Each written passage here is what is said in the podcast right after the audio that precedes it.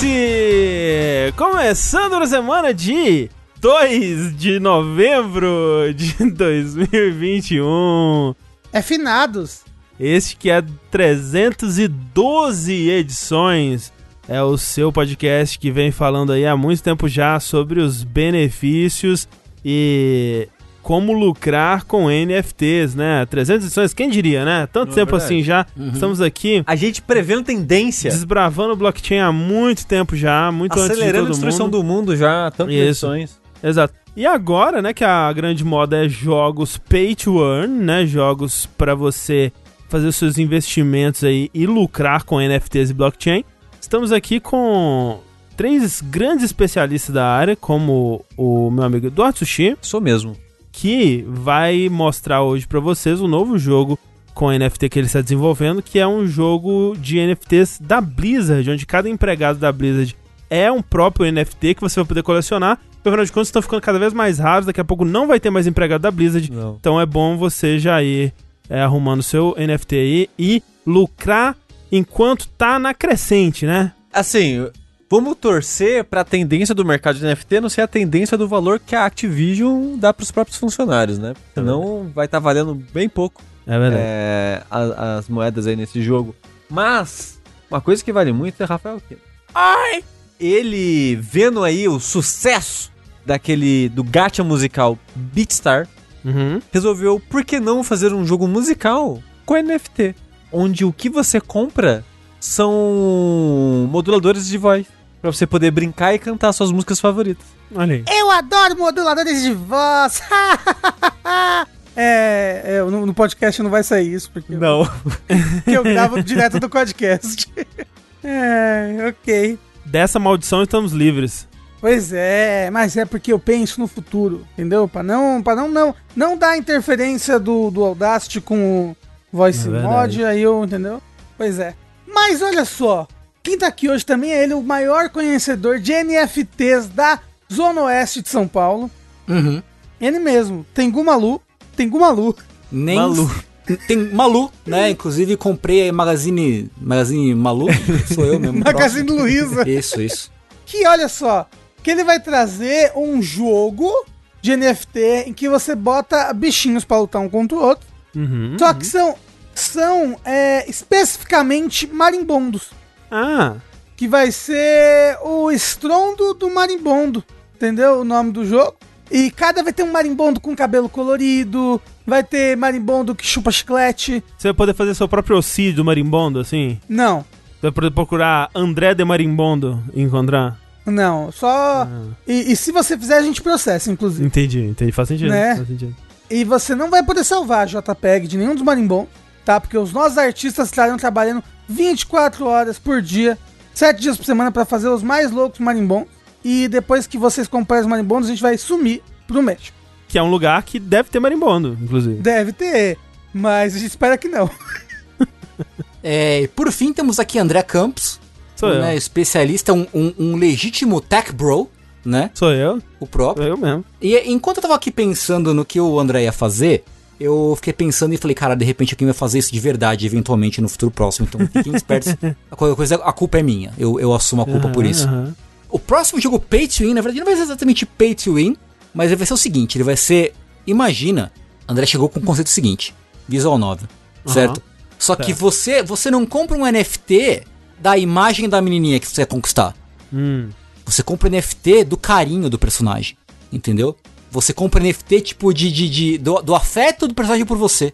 Então você pode falar que ela é que ela é sua waifu só, porque você comprou NFT do carinho e da compreensão da sua waifu, entendeu? Outras pessoas podem até interagir com ela, mas Podem. você é o único que ela vai poder. vai- que ela vai amar de verdade. Exato, exato, porque você tem o NFT. Caraca, essa ideia é muito pera, boa, Tengu. De um Tengu. jeito meio assustador, inclusive. Tengu, você tá me dizendo que o casamento monogâmico é um grande NFT?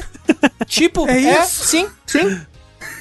Ok, É um entendi. pouco, né? É por isso que dizem que monogamia mata, né? Tá matando o meio É. ambiente. né? Matando tudo. Assim como que o NFT. Pois É. é. Exato. O que eu espero que não vá te matar é esse podcast, que é o Vértice. Tomara. O Vértice que nessa edição, como você pode ter percebido aí, é uma edição de número par. Isso significa que nós vamos comentar sobre os joguinhos que nós temos jogado aí é, nas últimas semanas. Que, veja só, hoje não temos muitos joguinhos aqui, porque as preparações para o Jogabilidade estão comendo solta. Jogabilidade, que para você que não sabe, é a nossa comemoração anual aí de 24 horas, onde a gente faz uma super live super legal de 24 horas. A gente é, vai deixar o conteúdo dessa live um pouco vago por enquanto, enquanto a gente não faz o anúncio oficial. Mas, como a gente sempre recebe perguntas sobre isso, é sempre bom. E a gente já falou aqui no Verso, inclusive, mas é sempre bom reiterar. O Jogabilidade desse ano, ele vai acontecer durante o aniversário de 10 anos do Jogabilidade. Essa frase, ela é matematicamente e historicamente correta, mas eu nunca mais quero dizer ela porque eu me senti muito mal dizendo que o Jogabilidade tem 10 anos. E, né, e que louco, como é que o jogabilidade tem 10 anos se o André tem 15? Pois é, Sabe? é verdade. Isso é, isso é de se perguntar realmente. Que é no dia. O aniversário de jogabilidade é dia 11 de dezembro, mas então o jogabilidade ele começa dia 10 e vai até o dia 11, né?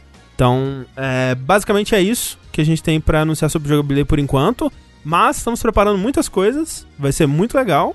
E em breve vocês vão ver mais sobre ele. Mas voltando aqui, porque afinal de contas, esse não é o jogabilidade, esse é o vértice. A gente vai falar, né, de tudo que a gente tem jogado aqui. Mas antes a gente sempre tem que dar aqueles recados. E é sempre bom lembrar que tudo que a gente faz aqui no Jogabilidade e o Jogabilidade é um- uma das formas que a gente faz para celebrar e, e agradecer por isso. É graças a pessoas como você que vão lá mês após mês nossas campanhas do Patreon, do Padrim, é, do PicPay ou com o seu sub aqui na Twitch e contribuem a partir de um real por mês, que já está ajudando bastante. A partir de 15 você tem acesso às recompensas, né, que são os nossos grupos secretos, podcast bônus e outras coisinhas mais aí. Essas recompensas vão ter uma reformulada aí ao longo do quando a gente lançar o, o jogabilidade, mas a gente quer manter assim sem, né, tirar muita coisa do que já tá de como já tá. A gente não quer mudar tanto assim. Não vai ser, né, não vai dobrar os valores nem nada assim. A gente só vai dar uma uma leve reformulada aqui e ali. Porque a gente quer, na verdade, que você se sinta compelido com essa faixa aí dos 15 reais, ou, ou com o sub, né, tier 2 na Twitch e tudo mais, que é mais ou menos essa faixa de valor que a gente considera que ajuda bastante a gente e é um valor que, que cabe mais no bolso aí, né, pro conteúdo que a gente entrega todos os meses. Então, se você puder contribuir nessa faixa, a gente te agradece com esses benefícios aí, acessar a nossa comunidade maravilhosa, os podcasts bônus do DLC Cedilha. E você tá ajudando o Jogabilidade a continuar vivo e produzindo, e com essas várias luzes ligadas aqui e pagando todos as- os boletos que chegam aí. Então, muito obrigado a todo mundo que faz essa roda girar. E também, sempre bom lembrar que isso daqui é um podcast, né? Então, você pode escutar o Vértice no seu aplicativo favorito de podcast aí, seja o Spotify, Google Podcasts, Apple Podcasts ou onde quer que você escute podcast. Procure lá por jogabilidade, você que está acompanhando a gente ao vivo agora, porque lá você vai encontrar não só o Vértice e o Fora da Caixa que a gente grava ao vivo no canal do Twitch, mas o Linha Quente, o Dash e outros podcasts antigos aí que estão em hiato, tipo o Jack, né? Quem sabe um dia o Jack volta. Então, pra você que tá assistindo ao vivo, fica esse recado pra procurar a gente nas suas plataformas de podcast. E pra você que já tá ouvindo o podcast, fica o convite pra você nos procurar na Twitch, twitch.tv barra jogabilidade. Normalmente às segundas-feiras, hoje a gente tá fazendo o vértice a terça-feira, por um motivo que eu vou puxar em breve aqui. Mas, então, twitch.tv barra jogabilidade, todos os dias tem live. Segunda-feira é dia de gravação do Vértice. Quarta-feira, dia de gravação do Fora da Caixa de 15 em 15 dias, né? Então tem semana que tem, tem semana que não tem. Mas compareça aí, mas não é aquela coisa. Qualquer dia que você entrar, vai ter uma coisa legal acontecendo. Vai Prova- ter o, o, o Tengu é, gastando dinheiro com gacha, Uhum. Ai, vai ter o Rafa Deus. cantando, na é verdade? Eu faço várias lives de karaokê, todo mundo sabe. Isso. Assim, a impressão que eu tenho é que todos os últimos jo é, Jogabilidade Best tem o Rafa cantando em algum momento. Eu gosto de cantar. ah, assim, eu não tô reclamando. Eu não tô reclamando. Tô falando que é algo que acontece. É uma estatística, né? É. Afinal de contas, é algo que se pode observar, dada a, o método científico da reprodutibilidade ali, né? Exatamente. Eu gosto de reproduzir. Isso, isso daí também. Então, vamos lá para este verso que temos gostosos joguinhos para comentar. E eu queria saber se alguém quer começar aí. Posso começar? Pode começar. Comece. Eu vou começar porque eu acho que o meu jogo que eu tenho a falar, eu acho não, né? O meu jogo que eu tenho a falar, ele é o menos atual. dos que a É gente verdade. vai falar hoje, né? Será? É, vocês vão falar de jogos que lançaram muito recentemente. E o meu jogo, ele é um jogo que lançou em 2018. Hum. Ele é um jogo que ele veio aí de crowdfunding. Ele foi financiado aí por uma galerinha, não lembro aonde, qual o tipo de Kickstarter ele foi financiado. isso aí. Sei que não foi o Kickstarter. Pois bem, e o jogo que eu irei falar é o Crosscode. Olha, Olha aí. Enfim, Rafa. Enfim, alguém do jogabilidade jogou o Crosscode, não é É, verdade? pra- só pra dar um contexto pra quem não, não acompanha as lives e tal. Cob... Não, não que cobram, mas perguntam com muita frequência desde o lançamento desse jogo se a gente já jogou ou pretende jogar ele. Eu acho que é uma ou duas pessoas, assim, muito insistentes. É, é, eu de- confesso que eu não decorei o- as pessoas que estavam perguntando, mas a, a pergunta era feita com frequência. Só forma. falta alguém jogar The Witcher. A gente tem um, um dash de The Witcher 1. Não, ninguém Eu acho que é The piada, Witcher, é a piada, ah, é tá. meme. Ufa. Ah, tá. A gente tem a. de- todo mundo aqui jogou The Witcher 3. Eu não joguei, não. A gente só não gosta. Eu, É. eu nunca joguei. É mesmo? Sério? Eu joguei, eu joguei. É, ma bene, ma bene, ma bene. Por que, que eu fui jogar Crosscode? Sempre falo por que, que eu vou jogar as coisas, né? É o seguinte, eu, eu estava órfão de ter terminado o Unsighted. Né? Terminei o Unsighted e eu falei, não, que triste, terminei o Unsighted, o que, que eu faço agora? Quero jogar um novo joguinho. Aí todo mundo falava, nossa, esse Unsighted parece Crosscode. Aí eu, será que é mesmo? Pô, bem, com- comprei o Crosscode, deveria ter comprado no Switch, me arrependi depois. Porque, né, o Switch eu podia ter levado pra qualquer lugar pra jogar, inclusive agora que eu fui, Uhum. Fui aproveitar o feriado de finados. Mas aí, se você tivesse levado o Switch pro seu retiro do feriado, você não teria conseguido jogar porque o marimbondo picou sua mão. É, então, eu conseguia segurar o console, só deixar o dedinho esticado assim, ó. Que ele picou meu dedinho, marimbondo, filho de uma puta. Entendi. Eu, eu tava lá de boa, de repente alguma coisa enroscou no meu cabelo. Eu fiz, ai! E aí ele picou o meu dedo, desgraçado, maldito. Como é que você fez, Rafa? Ai! Sabe que nem a mulher morrendo? Sim. O Amorino Jondayo? Sim. sim. Amorino, Amorino Jundayo, Chine. Só que no Amorino Jundayo ela fala aipo quando morre, né? Então, ela falou aipo, e aí de repente o meu dedo estava inchado assim. E tava doendo muito. E eu xinguei muito o marimbondo, mas ele já tava morto. Mas todo outro marimbondo que eu vi naquele dia, eu matei. Você amaldiçoou a família do eu, marimbondo. eu fiz que nem a pro- protagonista de anime, sabe? Shingeki no Kyojin, esse tipo de coisa. Eu resolvi me vingar de todos os marimbondos da face da Terra. e agora eu sou um exímio matador de marimbondos. É, bem. É, dava pra jogar. Inclusive, eu joguei muito Monster Hunter Rise. Mas fui jogar o Crosscode. Comprei o Crosscode, fui jogar o Crosscode. E.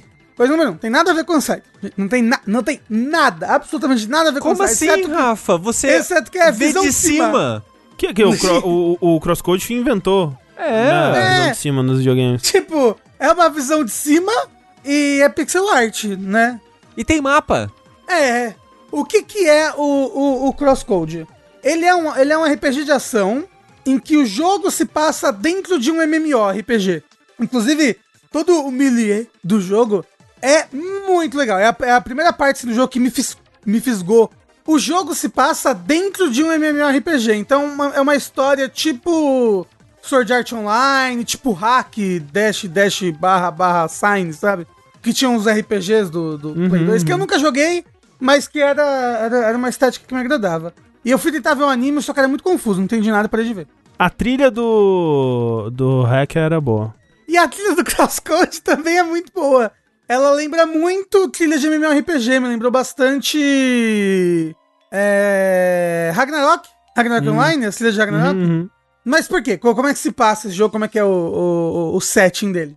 Esse MMORPG, ele não se passa em um mundo virtual. Né? O, o mundo do, o mundo do Crosscode é tipo um mundo. O, o nome do MMORPG que você está jogando dentro do, do jogo Crosscode chama Crosswords. E esse Crosswords, ele na verdade se passa em uma lua de um- uma galáxia distante, sabe? Porque a, a humanidade já está avançada o suficiente para que existam colônias espaciais. Você lendo um pouco da lore que você encontra, você você vê que tipo já houveram guerras entre as colônias. As colônias já se revoltaram contra a Terra, talvez nem mais exista a Terra direito, entendeu? Hum. Mas então é, um- é- é muito, muito, muito futurista. E nesse mundo existe uma tecnologia que é da matéria instantânea, Instant Matter, que eles conseguem construir coisas com essa matéria, que é quase como se fosse uma, uma luz sólida, sabe? Tipo, Hum. lá Steven Universe. É como se fosse uma luz sólida, eles conseguem construir coisas que podem funcionar, por exemplo, pra ser um avatar de uma pessoa. E aí, então, esse, esse MMORPG, ele tá se passando num lugar de verdade. As construções que você que tem no jogo, elas são lá, lá uma construção tipo Disney, lá um cenário, sabe? De alguma coisa, porque a- essa matéria instantânea, ela tem, tipo, pouquíssimo peso. Se você cai na água, ela se desfaz, você... Então, tipo, você tem... O jogador, ele não consegue quebrar uma árvore, se ele quiser, entendeu? Tudo que você, na verdade, interage dentro do jogo, também são coisas construídas de matéria instantânea. Mas peraí, você não tá lá fisicamente, então? Você tá com uma construção sua dessa matéria, é isso? Isso. Tipo, Entendi. a pessoa que está jogando, ela tá, sei lá, deitada na cama dela com o aparelho de Entendi, VR. entendi, entendi. E aí ela, é, ela está através do negócio que eles chamam de crosscode, que é tipo o algoritmo que consegue transportar todo o seu equipamento neural pro avatar, que é esse corpo formado de matéria instantânea. Sei. É uma boa desculpa pro mundo do jogo ser um mundo estático pra você. Hum. Você só interage com NPCs e monstros porque eles fazem parte do jogo. O mundo, árvore, pedra, essas coisas, você não interage. Tipo um videogame mesmo, muito que você, né? O mundo tá ali, né? Exceto as coisas que são feitas pra você interagir, sabe? Que são de Sim, matéria sim. instantânea. Tipo, quem tá vendo no vídeo agora, você pode perceber que tem uma, umas flores que, que dá pra ver um negócio passando por ela, assim, como se ela fosse feita de circuitos. É porque ela, ela provavelmente também é feita de matéria instantânea. Ou, na verdade, eu acho que até os monstros, eles são tudo realidade aumentada. Tipo, eles mesmo não estão ali na lua, sabe? Andando e fazendo coisas. Né? Você só tá recebendo o, o, o audiovisual deles pra você, que é um player. Sim. Então, tipo, só esse setting já é muito legal. Que tem toda essa história. E o que acontece aqui? O jogo é dividido em capítulos, acho que são 10 capítulos. E ele é muito mais um. Ele pega muito mais na parte de RPG, principalmente do começo, no começo, do que na parte action do jogo. O primeiro capítulo é praticamente só fala. Só fala. Vo- Você começa, você não está dentro do jogo, você Começa num navio, né? Eu joguei, tipo, 10 É. minutos desse jogo. Então, porque, tipo assim, na verdade você começa, começa mesmo, um capítulo zero, você tá controlando essa menina, que você não sabe o que tá, você percebe que ela está no MMORPG, e ela vai até uma casa lá e conversa com um fulano que está morrendo. E aí é isso. E aí depois você começa controlando essa outra menina que se parece muito com ela dentro do navio.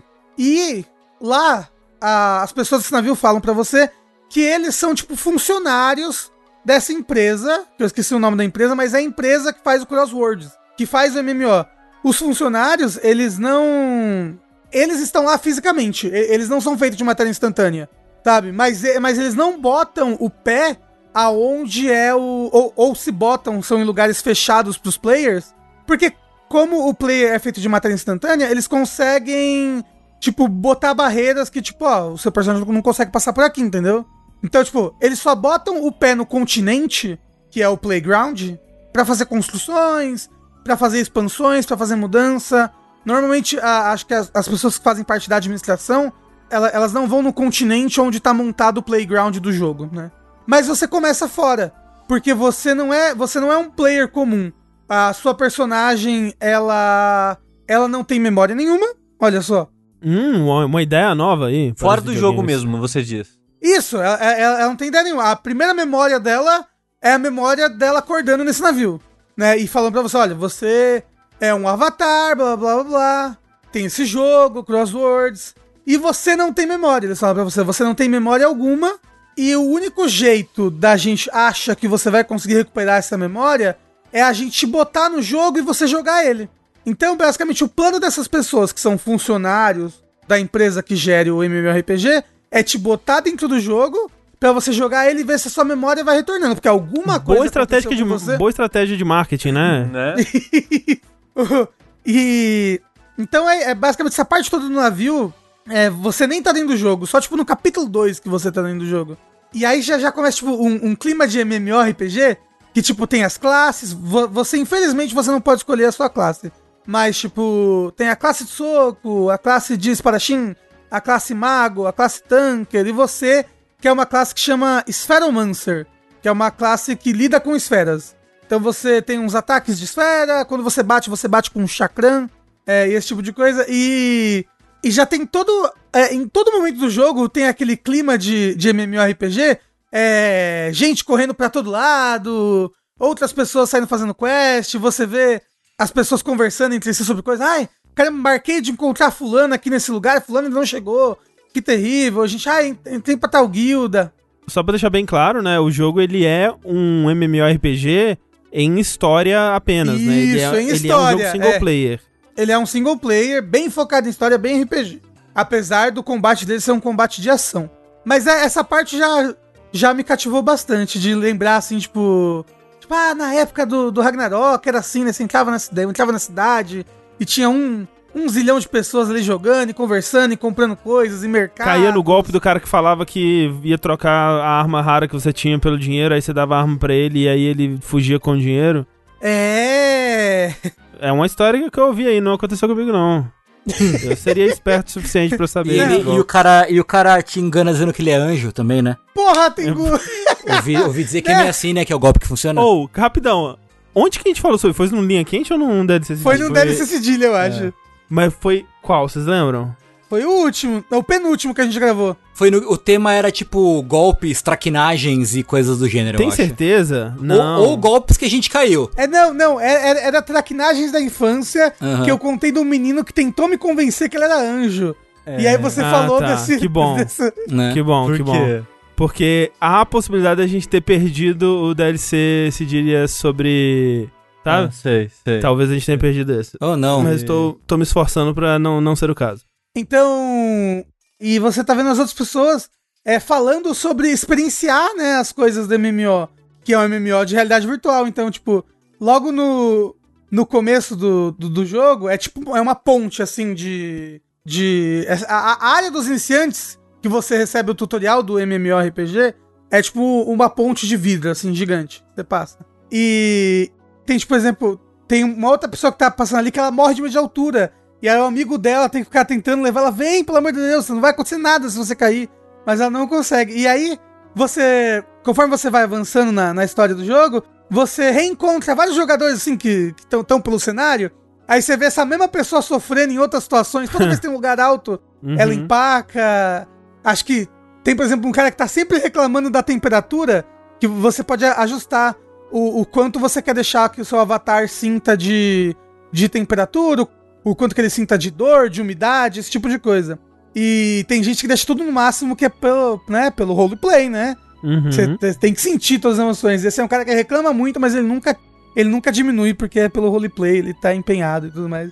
E outras partes da história que, tipo, você, você começa a fazer amigos dentro do MMORPG, é, você entra pra uma guilda, vocês vão fazer uma raid juntos, tem as dungeons, que a- as dungeons são bem Zelda nesse jogo. Inclusive, esse jogo é muito mais puzzle do que ação. Até mesmo a ação dele, que é um- uma ação bem gostosa, já já explico como ela funciona, ela envolve muito você você fazer ações específicas contra inimigos específicos pra eles para eles ficarem vulneráveis pra você matar eles rápido, sabe?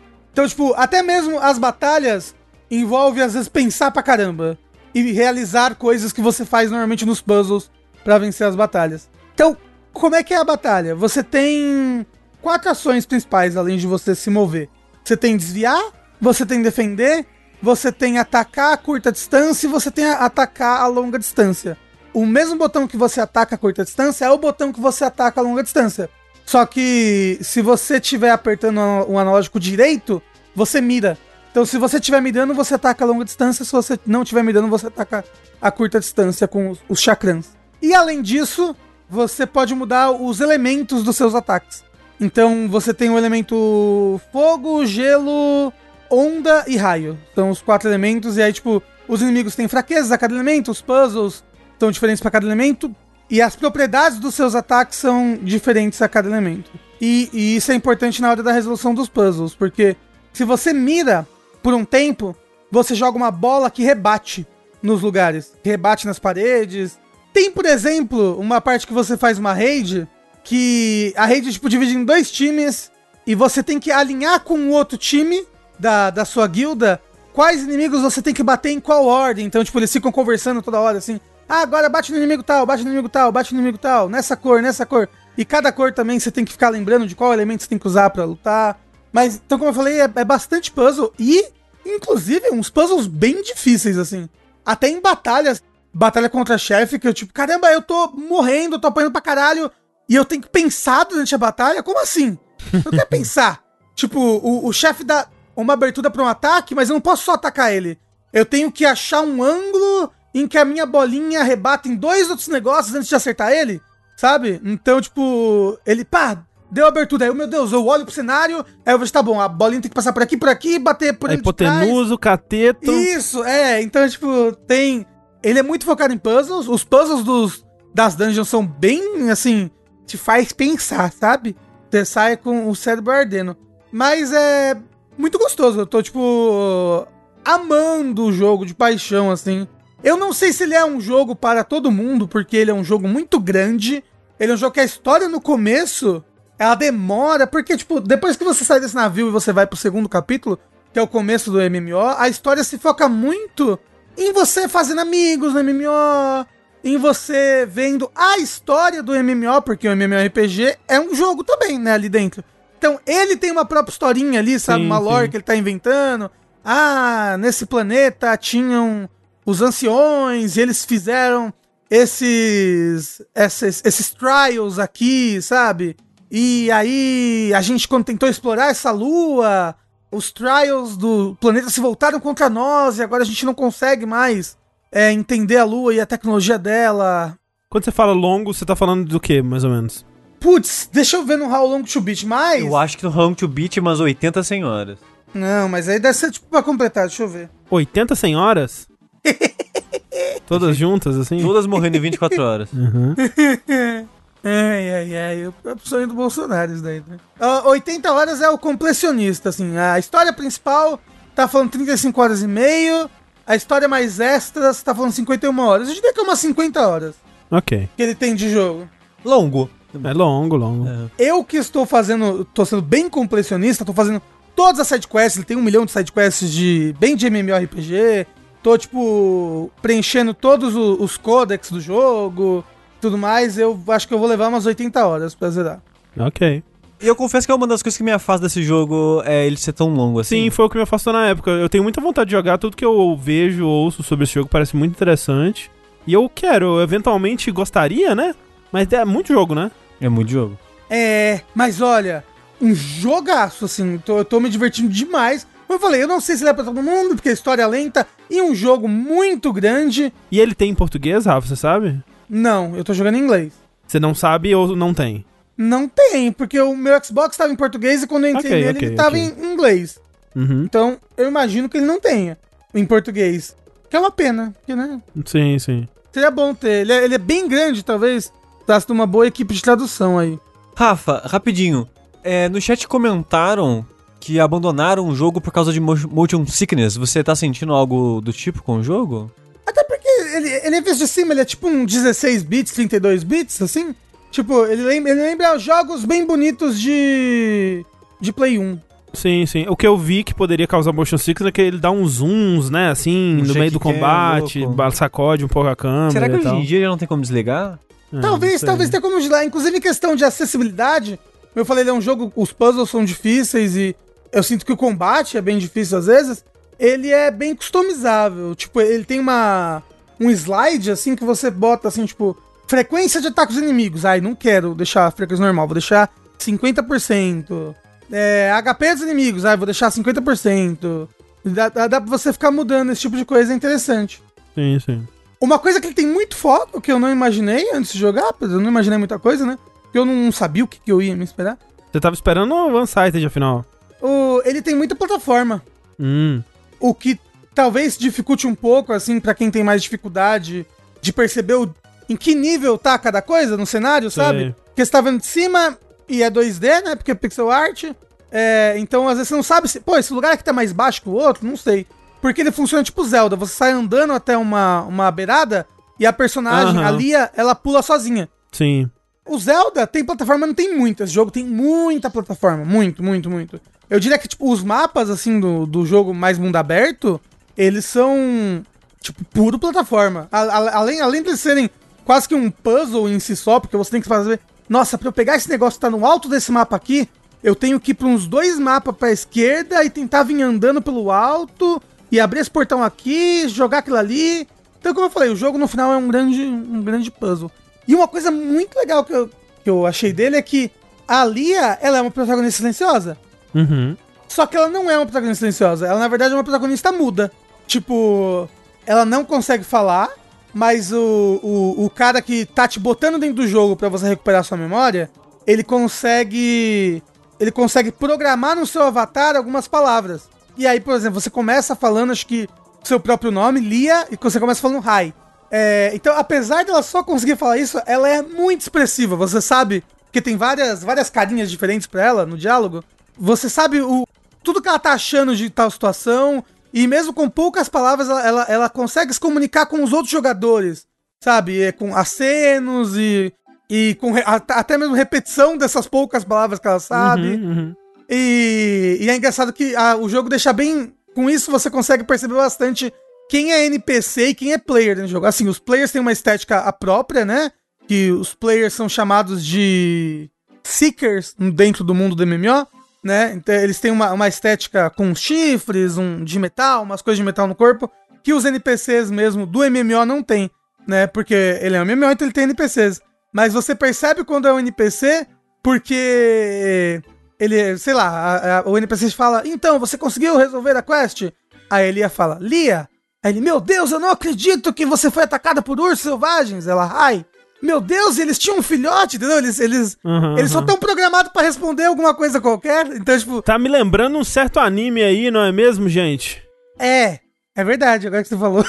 É, eu, tô, eu tô em silêncio sobre isso esse bloco inteiro, não pode falar. Mas é, como eu falei, ele, ele tem. um- Ele é bem focado na história, os diálogos são muito bons, os personagens são bem legais. Quando a história me fisgou assim, ela me fisgou de vez, assim, eu não tô conseguindo parar de jogar, porque eu quero muito saber o que vai acontecer. Meu Deus, socorro, o que, que tá acontecendo nessa história? E, e começa a ser um pouco meio. Tipo, acho que até mesmo o, o Dot Hack, o, o Sword Art Online, assim, tipo, os stakes vão subindo, assim, sabe? Os bifs. E os bifes, isso. Os bifes vão subindo e você não sabe. E você começa a, a ficar nervoso pela protagonista e pelas coisas que estão acontecendo. Uhum. E meu Deus, os mistérios, muito mistério, muita coisa. E você fica. Ai, é muito bom. É muito bom, muito bom. Crosscode, recomendo demais. Eu entendo muitas pessoas que ficam insistindo para as outras jogarem, porque eu acho que é uma. É uma gema, assim, sabe? Uma gema oculta, talvez, não sei, porque esse jogo tem, teve um sucesso dele, Ah, sabe? não, mas é- ele, ele tem um sucesso, mas ele não estourou tipo um Undertale da vida, É, assim. É, talvez. né, de- desses indies, assim, mais populares, né? Ele não chegou no, no patamar dos mais populares, mas ele tem... a- a- quem jogou ama muito, né? E, e quer evangelizar as outras pessoas. Mas eu acho que ele fez bastante sucesso Sim, também. sim. Ele não.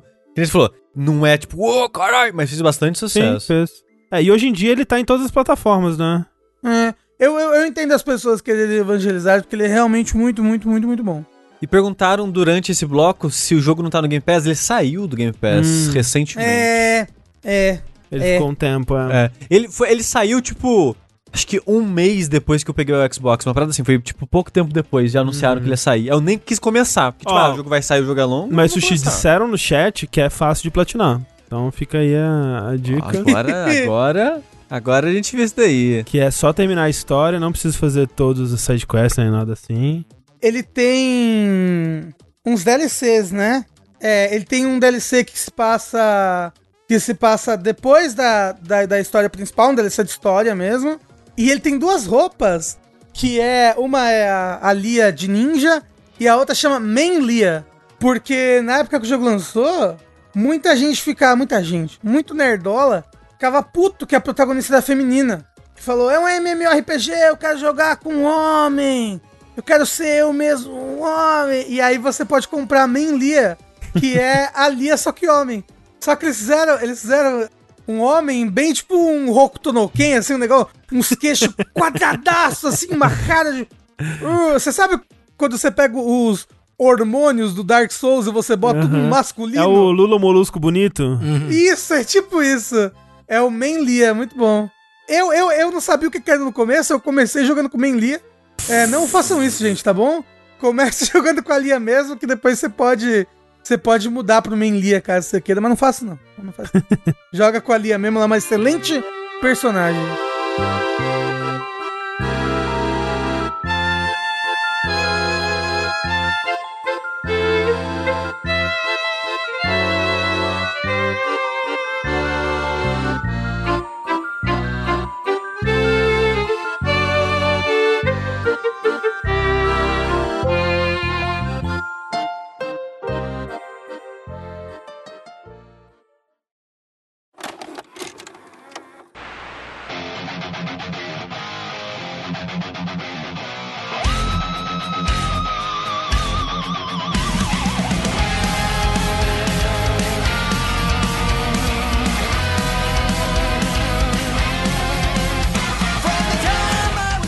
Puxar então, aproveitando aqui, é, já que estamos falando de jogos que lidam com coisas acontecendo em astros celestes, em espaço, viagens interplanetárias, a evolução da raça humana, exploração espacial, o, o espaço, a nova, a, a nova fronteira. Uhum. A nova fronteira são os videogames.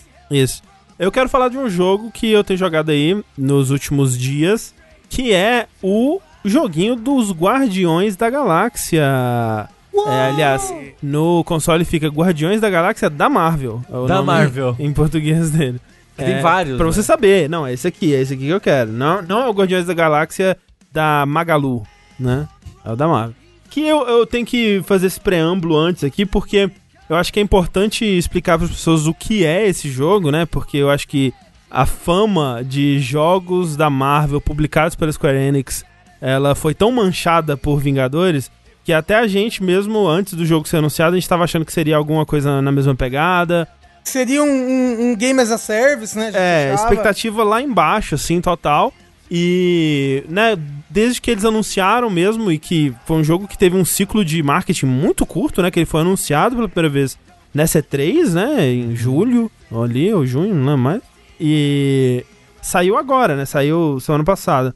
Mas ele tinha vazado há muito tempo, né? É, Tipo, sabia que ele tava em produção, mas foi revelado oficialmente, né? E saiu numa janela muito curta de tempo, que eu, eu gosto, hein? Eu acho que essa é uma prática que devia ser mais adotada aí pela. Eu prefiro. Pois é.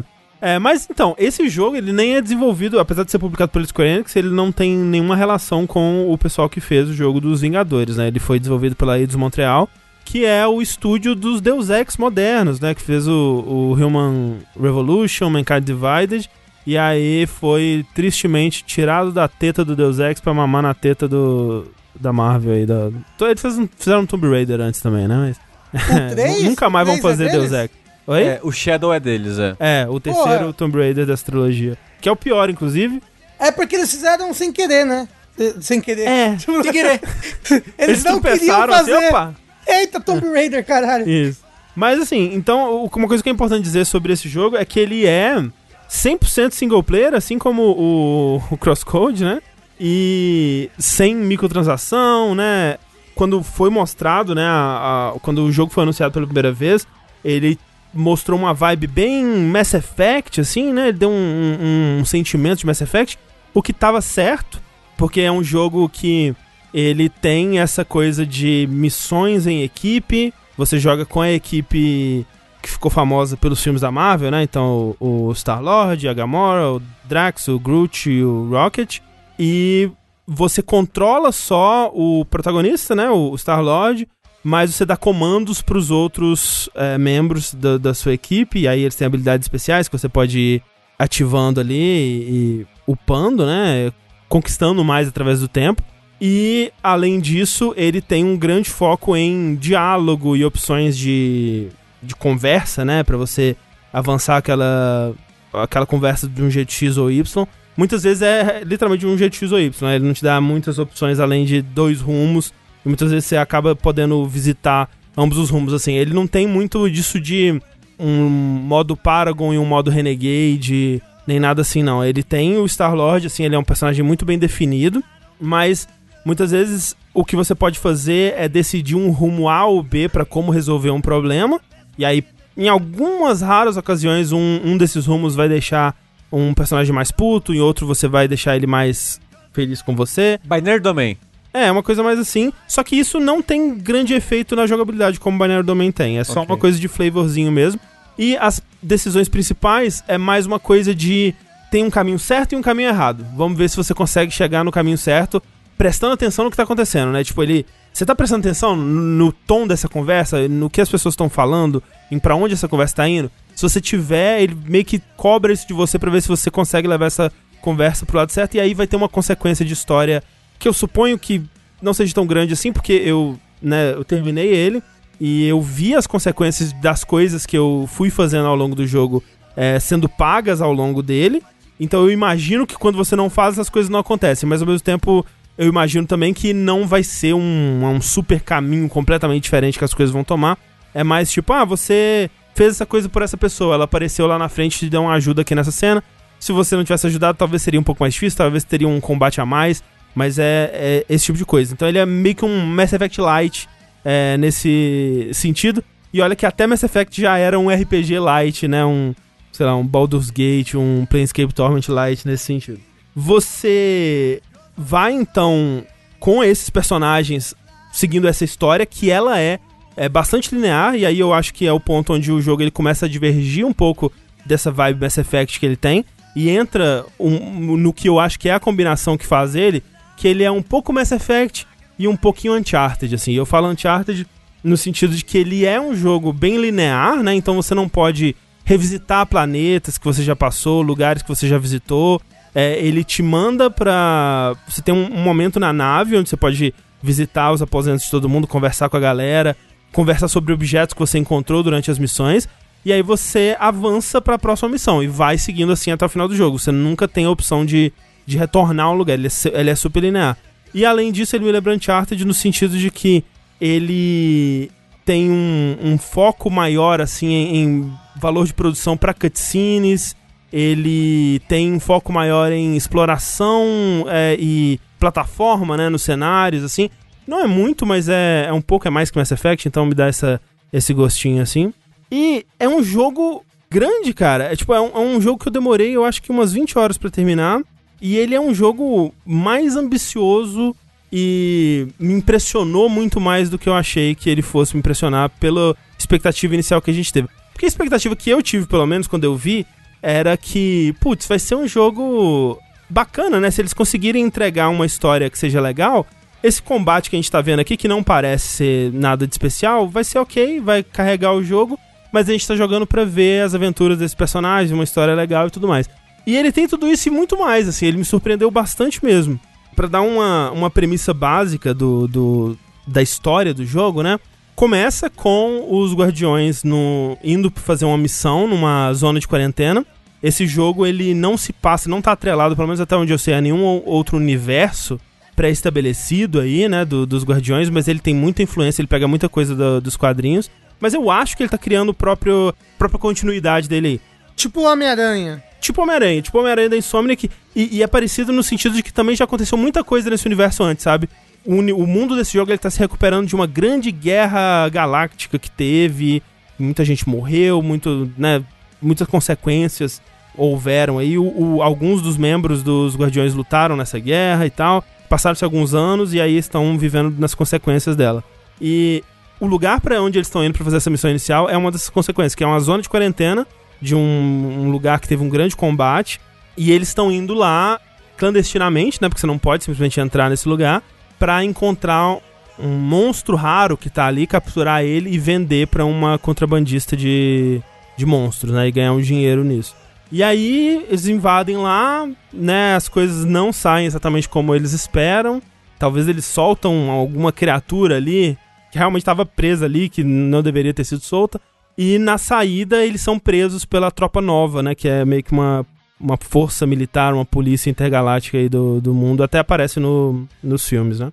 E nisso, eles têm que pagar, eles estão devendo agora uma, uma multa de 9 mil unidades, 9 mil dinheiros espaciais aí. E aí o começo do, do jogo é eles tentando descobrir como que eles vão arrumar esse dinheiro em três dias, né? Que eles precisam pra pagar a, multa deles, senão eles vão presos. Inclusive é a Caramba, cena que... três dias é muito pouco. É, eles falam três ciclos, né? Mas eu acho que é o equivalente a três dias. E o... o... De qual planeta? É, pois é, talvez como tem. Como é uma sociedade intergaláctica, não pode mais usar dia como unidade de medida, né? Talvez seja três meses, não sei. Mas o. o Tempo é relativo. é, inclusive tem um troféu que chama Indústria da Multa, achei muito engraçado. Quando você, se você consegue pagar a sua multa de, de fato. Sobre pagar multa, o Tales of Zillia 2 não é sobre isso também, Tengu? Sim, sim, sim. Tem que pagar uma dívida pro banco. Durante o jogo, é, é bem assim. É interessante. É, mas o começo do, do jogo, então, é isso. E até aquela. A, a cena que eles mostraram no, no gameplay que. Quando revelaram o jogo na E3, era isso, né? Deles na nave, tipo, juntando as moedinhas que eles tinham, vendo quanto dinheiro eles conseguiam juntar entre todos, em- pensando numa forma, né? E é aquela missão, né? Que é mostrada lá que eles têm a ideia de vender ou o Groot ou o Rocket, né? Pra, pra essa contrabandista e levar ele lá e tentar vender e aí dar um golpe, pegar o dinheiro e recuperar o amigo, né? Então essa é uma das primeiras missões que você faz, essa que eles mostraram na demo. E o combate do jogo, que é algo que você vai fazer bastante nele, realmente não é, assim, a melhor coisa do já criada nos videogames. Mas é mó legal Ele é tipo o quê? Um hack slashzinho, é meio Batman... ele é a própria coisa dele, assim, ele lembra um pouco um Mass Effect com mais ação, com mais mobilidade, com mais agilidade mesmo, porque você, né, como eu disse, você controla o Peter Quill, o, o Star-Lord, né, e você tem as duas pistolas dele, né, que você trava a mira com o, o L2 e segura o R2 pra atirar e você não precisa mirar, né, é uma coisa automatizada ali. E você também tem ataque melee, né, e você, né, dá porrada e tem bastante mobilidade com os jatos dele, né? Você pode planar por cima do, do- dos inimigos, você pode dar um- uns dashes e umas piruetas, que é bem legal de. E você pode combar com ataques também, né? Então você pode dar um, um dashzinho a la Vanquish e mirar, e aí fica em câmera lenta, você consegue causar mais dano assim, você consegue desviar de ataques no, no último momento e também dar câmera lenta, que é algo que todos os jogos deveriam ter. Você só controla o Star-Lord, né? Isso. Mas aí que é, entra o lance que é- me lembra Mass Effect e outros jogos desse tipo, porque os outros personagens você dá comandos pra eles, você diz, usa essa habilidade. Né? E eles te avisam, tem um cooldown pra todo, pra todo mundo, tem habilidades que demoram mais ou menos pra é, voltar no cooldown. Todos eles têm um ult que eles vão liberando de acordo com a progressão da história mesmo. E o próprio Peter Quill tem é, habilidades assim também, que ele também pode usar habilidades especiais com efeitos diversos. E o interessante é que os inimigos eles têm a barra de vida normal, que você causa dano com um, um- um tipo de ataque específico, e eles têm também uma barra de, é, vamos dizer, de fadiga, uma- uma- tipo uma barra de estamina, né, de vários jogos tem, você tem que encher, tipo um, um Sekiro da vida assim, né, ou, ou Final Fantasy VII, Remake e tal. E essa barra você precisa dar um dano, um tipo de dano específico no inimigo pra encher essa barra também. Além disso, alguns inimigos têm escudos, e esses escudos eles são elementais. E alguns ataques, e o Peter Quill ele tem a, a, a pistola dele, ela, tem ataques elementais que você também vai liberando ao longo do jogo. E alguns ataques têm propriedades elementais, então fica esse lance de tipo, ok, vamos juntar e usar estrategicamente ataques pra quebrar o escudo. Aí eu chamo o Drax pra dar um ataque que vai encher a barra de stagger do inimigo. Quando a barra de stagger tá cheia, eu vou lá e mando outros, outros personagens atacarem com os ataques devastadores que vão matar. Eu mando a Gamora, eu mando o Rocket jogar as bombas e tal. E é muito satisfatório, sabe? Quando você consegue de uma forma eficiente, né? Lidar com todos os inimigos, assim. Tem ataques em área, é muito satisfatório você agrupar eles. Tem. Cada personagem ele consegue interagir com o cenário de uma forma, então a Gamora consegue cortar coisas que estão penduradas no teto pra cair nos inimigos. O Rocket ele consegue hackear umas coisas no, no, no chão, assim, em lugares mais high-tech pra explodir. O Drax ele consegue pegar pedras e objetos pesados, é, explosivos e jogar nos inimigos. O Groot ele consegue fazer umas vinhas crescerem também. Então tem muita interação com o cenário, tem muito, muita possibilidade estratégica com o combate. E como eu disse, não é assim. Acho que se fosse só esse combate o jogo, talvez eu não teria gostado tanto. Mas ele sustenta bem. E é, é importante porque mais pro final ele pesa bem também no combate. É bastante é, sequência de, de combate ali no final. E ele fica difícil? Nunca Ou é che- mais de boinha é mesmo? bem de boa, eu achei bem de boa, mas eu também joguei na dificuldade padrão. Ele tem uma Uhum. dificuldade mais alta, se quiser, e dá pra mudar a hora que você quiser também. Nas missões você pode levar tudo. Você tá levando sempre todo mundo o tempo todo? Ou você escolhe um grupinho pra, pra cada missão? sempre todo mundo o tempo todo e é ditado pela história. Tem missões Hum. que às vezes o Rocket e o Groot saíram pra fazer outra coisa, aí você tá só com a Gamora e o Drax, assim, aí tem que se virar com eles, Pode às crer, vezes você fica crer. sozinho. Sempre por motivos de, de história mesmo. O, como é que é, tipo, a escrita dos personagens? Ele- ele- eles lembram o filme? Como é que é o Peter Quill, por exemplo? Lembra bastante o filme, assim, é, os arquétipos desses personagens que eu conheço, eles são os arquétipos do filme. E aqui eu, eu acho que é também é importante dizer que tem duas qualidades, níveis de qualidade diferentes pro, pra escrita do jogo. Tem o nível de qualidade da história principal, nas cutscenes e tudo mais. E tem o nível de qualidade do dele, das conversas dele durante a fase, né? Que eles não param de falar, um minuto. Eles estão sempre conversando durante a fase. E na maior parte do tempo é legal, mas sofre um pouco com o fato de que eles pesam muito nos arquétipos desse personagem. Então, tipo, o Drax ele tá sempre fazendo alguma piada de entender literalmente alguma coisa. O Rocket ele tá sempre reclamando de tudo, absolutamente tudo que tem pra reclamar ele tá reclamando. Tipo, A Gamora é o, o, o straight man ali, né? Straight woman, no caso. Ela sempre é a, a escada pra outras piadas, né? E o Peter Quill tá sempre tentando acalmar todo mundo, assim, né? E o Groot tá sempre falando trabalhar junto. E o Groot sempre fala, ah, I'm Groot. Aí o Rocket vai lá e traduz o que ele tá falando. Então, é assim, às vezes enche um pouco o saco. Tem uma personagem que ela participa de uma missão depois que ela tem coisa de multiverso, né? Que ela consegue ver possibilidades e coisas assim. E pelo amor de Deus, a, a quantidade de piada que tem com isso. Ah, aqui isso acontece assim, não é mesmo? Nossa, mas é assim, de um em um minuto uma piada desse jeito, assim, não aguentava mais, socorro. Então- é porque, como diz o título, é Guardiões da Galáxia da Marvel. Da Marvel, é. Tem muito desse tom piadista, né? Eu acho que faz até sentido ter. Eu acho que eles erram a mão na quantidade, especialmente. Eu acho que os personagens deles podiam, né, dar um, um nívelzinho abaixo, assim, só. Que eu acho que ficaria bom durante as missões. Agora, fora das missões, na história principal, durante as, a- as cutscenes principais, assim, o jogo é muito bom. Ele é muito bem escrito. Ele tem um, um- um coração, né? Ele tem cenas emocionantes. Ele consegue, assim como os filmes fazem, tridimensionalizar esses personagens, falar do- dos sofrimentos deles, né, da- da- das coisas pelas quais eles passaram, da relação entre eles, e essa relação ela evolui. Eu gostaria que a relação ela evoluísse um pouco mais organicamente, porque parece que a evolução toda tá mais nos 30% final do jogo, assim, mas eles passam por coisas juntos, as- a, a relação evolui, eles conversam sobre as coisas que aconteceram, assim, e tem uma coisa que eu reparo sempre que você consegue perceber quando um jogo ele tá interessado em contar uma história e quando ele tá usando a história meio que como obrigação pra ligar diferentes missões, assim, ele meio que não se importa com a história e a história só tá lá porque eu acho que precisa ter uma história, sabe? E esse jogo não, ele se importa muito com a história que ele tá contando.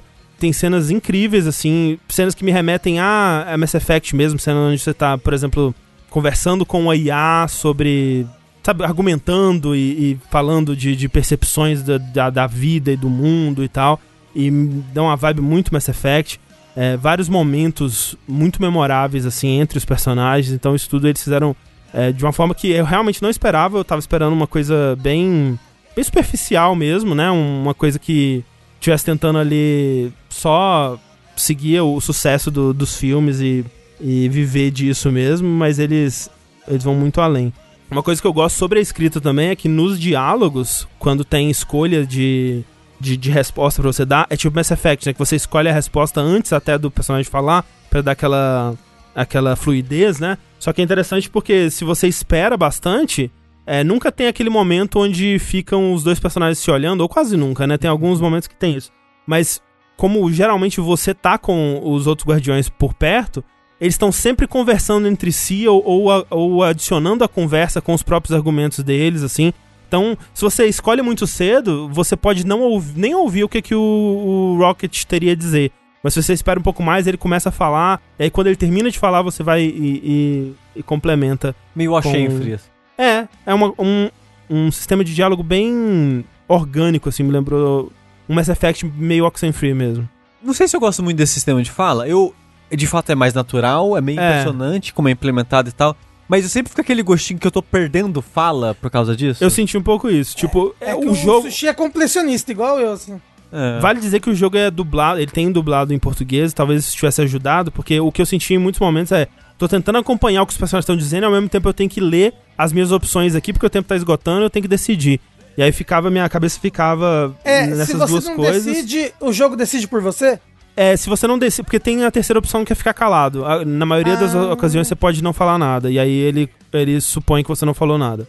Então, isso tudo é, é muito bom, mas assim, a melhor coisa desse jogo pra mim, e aqui eu coloco como a melhor desse ano, e em alguns aspectos, a melhor que eu já vi em videogames, assim, no geral, é a direção de arte dele é muito, muito impressionante, assim, porque ele tem, é, e, e dá pra ver isso muito bem no, no primeiro planeta, no planeta que eles mostraram no, né, no, vídeo da E3 lá, os mundos alienígenas desse jogo são muito impressionantes, são muito legais, assim, porque eles são super coloridos e super alienígenas mesmo, eles parecem aquelas capas de livros de ficção científica dos anos 60, dos anos 70, assim. É muito aquela vibe não só dos mundos, mas do design dos monstros também. É, é, acho que por não ter esse. Como a- o tom de Guardiões ele permite muita coisa, né? Ele acaba não tendo esse pé, esses pés no chão, assim. Ele viaja muito, assim, vai muito pra fantasia, sabe? É, você tem essa IA que eu tava falando, por exemplo, que é, é um conceito que existe né, no universo Marvel mesmo, que é, o, é a mente do mundo, acho que chama, que é uma, um supercomputador. E você vê ele representado nesse jogo como um- uma estação espacial imensa que fala com você, sabe? E, e tem uma, uma cara que fala com você, assim. E tem um dragão nesse, nesse jogo que é incrível, assim, um design foda, mas como é foda? Porque assim, como é difícil, deve ser difícil você criar um dragão único hoje em dia, né? Eu não vou dizer que é único, porque eu nunca vi todos os dragões que já foram feitos, mas me parece muito único, me parece muito é, diferente, né? E, e ao mesmo tempo que casa com a estética do jogo como um todo. E o jeito que eles fazem os animais, a flora, as cores das coisas, assim, é algo que até Mass Effect mesmo falha um pouco, né? Porque Mass Effect é muito, ah, um planeta deserto, ah, uma estação espacial, ah, uma cidade meio cyberpunk. E esse jogo ele tem um pouco disso também, né? Umas estações espaciais meio cyberpunk, umas coisas meio é, super high-tech genérico, assim. Mas é, eu, eu acho que é porque Mass Effect quer ser muito baseado na realidade, assim, é, sabe? na progressão, numa extrapolação da realidade, é. Isso, Sim, é, ele é muito mais ficção científica e menos, acho que, ficção. É, esse, o, o Guardiões da Galáxia, eu diria que ele é até fantasia mesmo, sabe? Ele vai Ah, pro... mas é, mas é porque o mundo da Marvel tem magia, né? E tem alienígenas Sim. que usam magia, então dá sim. tudo existir se você quiser. O, É. o próprio Peter Quill é filho de um deus. Pois é, não, né? é muito, Então, muito louco. Então, assim, é, eu é, fiquei realmente embasbacado em vários momentos, assim, com a- os mundos alienígenas e as coisas alienígenas que ele te apresenta, é, até designs de, de alienígenas em si, sabe? De, de, de pessoas. Tem um momento que você vai numa cidade, né? E tem muita gente nas ruas e tal. E os designs muito únicos, assim, muito coisa que eu nunca tinha visto e que realmente me remete a essa estética de sci-fi dos anos 60, 70, coisas bem, assim, sem tentar ser cool, sabe? Umas coisas meio cafona, assim, umas coisas bem viajadonas mesmo, que eu achei muito legal. Tem um- uma cena, é, o design desse personagem nem é tanto, nem entra nisso que eu tô falando, ele parece mais um alien mais modernoso, assim. Mas pra quem jogou a cena que você encontra um cara no, num bar que ele fala que é seu amigo das antigas e você não lembra quem que é ele, mas o cara tá apontando a arma pra você, então você tem que fingir que você tá lembrando. Essa cena inteira, ela é uma das coisas mais incríveis que eu já vi no- nos videogames. É assim. sketch do Hermes Renato, de novo? É, Como assim? Qual é sketch? Do cara que aparece na rua e fala: Ô, quanto tempo? Você não lembra de mim? Eu não cara? lembro dessa Porra, Não, sketch, não. lembro sim. Aí eles vão. Mas é, tal- é esse aí sketch vai aí. jantar na casa do cara. Quase isso. e, é. Essa sketch, assim, ela, ela fala muito de- do tom de como que esse jogo, ele... Não, não é que ele não se leva a sério, mas é que ele... Ele tem uma criatividade ali que é difícil de encontrar em jogos desse tamanho, assim. Ele vai muito além do que se espera pra... E é uma cena que, se você corta ela do jogo, não faz muita diferença, assim. É uma cena que ela tá lá pra ser esquisita e você sair dela, tipo, o que aconteceu aqui? E é maravilhoso, vai estar comigo pra sempre, assim, é um momento, assim, muito, muito maravilhoso. E, e isso se aplica a muito dessa, da, desses conceitos que o jogo traz de fantasia e de ficção, assim. Então, essa parte eu adorei. O jogo, ele tem, como eu falei, duas das melhores coisas que eu já vi num videogame até hoje, que são pelos no geral, porque, assim, o Rocket é incrível e tem uma lhama que ela aparece nos... em alguns, alguns materiais promocionais também, que o pelo dela eu ficava olhando. Caraca, é muito bem feito, porque você já. é, quem já teve cachorro de pelo comprido, às vezes o pelo enrosca, né?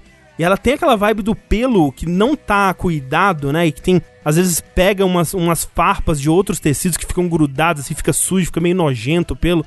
Caraca, eu ficava olhando o pelo da lhama e ficava, caralho, é muito bem feito isso aqui. E cabelos também, assim, não que esse jogo tenha resolvido o problema de cabelos nos videogames, que a gente ainda tá longe disso, mas ele tem alguns dos melhores cabelos do- dos videogames pra mim, assim, é, os cabelos são muito bem feitos, barbas até, assim, eu achei tudo muito bem feito mesmo, muito acima da média do, do que a gente costuma ver. E, mais importante de tudo, o melhor cachorro dos videogames, tá bom? Eu não quero entrar em detalhes aqui sobre isso, mas o melhor cachorro, nem quer dizer em questão de personalidade ou de papel na história, mas assim, a melhor reprodução digital de um cachorro num videogame. E não tem comparação. Tem É- que fazer um adendo no podcast, André. tem que fazer. Eu pensei É. nisso. Eu pensei, cara, a gente precisa fazer uma parte 2 dos cachorros nos videogames. Cara, o cachorro, ele- assim, sério, eu não sei o que acontecia nas cutscenes do cachorro, porque eu não conseguia parar de olhar o cachorro. Eu ficava, como assim esse cachorro? Eu parei e eu mandei, sério, assim, eu devo ter mandado umas 20 screenshots pra, pra Clarice, assim, porque eu parava, eu ficava tirando, olha o cachorro! Eu ficava, pausava, colocava no photomoji, fazia o cachorro, assim, mexia no, no, no, é, distância focal, né, no profundidade de campo ali, fazer uma foto bonita do cachorro. É muito bom. Esse cachorro é o melhor cachorro dos videogames, gente. Ah, tem Mas, que, ó, mas melhor do que o cachorro daquele, daquele jogo de nave? O Ace Combat. Ace Combat. É, porque aquilo ali era um cachorro de verdade. É, ele, e aquele ali realmente é difícil de competir. Mas então, talvez em questão de personalidade e tudo mais, né? E, e eu acho que a dificuldade de implementação ao longo do jogo e o que ele faz, o papel dele no jogo, com certeza The Last Guardian é melhor. Mas o que tem desse cachorro nesse jogo e é muito limitado é mais impressionante e mais realístico, assim. Uau. É, fiquei, eu ficava. É... Eu não sei, eu, assim, eu às vezes tinha que dar é, restart checkpoint pra ver a cutscene de novo, porque eu não entendi o que aconteceu. Cote. Cachorro of the Year. Cachorro of the Year, com certeza. O, o André, você jogou no Play 5? Joguei no Play 5, aham. Ele utiliza bem o DualSense? Ah, não muito, não. Ele tem umas vibrações no ga- nos gatilhos e tudo mais. Ele tem opção de, de qualidade, né? Você pode jogar em 60 FPS com uma resolução mais baixa ou a 30 com 4K. Eu acabei escolhendo jogar em 4K, fica muito bonito. O jogo é muito bonito, gente. Esse jogo ele é, ele é tecnicamente muito impressionante, assim. Não é o jogo tecnicamente mais impressionante do ano, acho que Returnal é difícil de bater. Mas juntando a parte técnica é, impressionante com a, a direção de arte, pra mim é o jogo mais bonito do ano, assim, o- a, a mistura das Mas o Demon. Soul é do ano passado. Do ano passado, do ano passado. Ah, porque eu tava pensando em on- onde pegar, né? Ele lançou pra, pro quê? Por enquanto, pra PC, Xbox e... É, acho que PC, Xbox e, e Playstation. Tem pro PS4 também. Ah, ele também lançou pro PS4 e Sony? Eu imagino que sim, eu tenho quase certeza que sim. Não, lançou sim. Eu tava até vendo uma. O Ricardo postou uma comparação do, do- dos gráficos no Shone e tal, então. Não, sim. ele, ele, postou a comparação do Series S com o Series X. Não, não, tinha o Shone. Não tinha? Tinha? Ah, bom, não sei. Mas lançou, lançou. O chat Lançou. confirmou que lançou. Então tá bom. Ah, tá, legal, legal. Você sabe onde que ele tá mais barato? Nintendo Switch, ele tem o Cloud, né? Do Nintendo Switch. Ah, tem? Tem, eu acho que tem, tem, sim. tem. Ah, ok. Ok, ok. Você lembra que teve numa Nintendo Direct, não é ele? Tem tudo. Olha aí, ó. Agora, só pra fechar aqui, eu queria falar da pior coisa do jogo pra mim. Que é o Peter Quill parecer... Ele parece que o nome dele é Alexandre.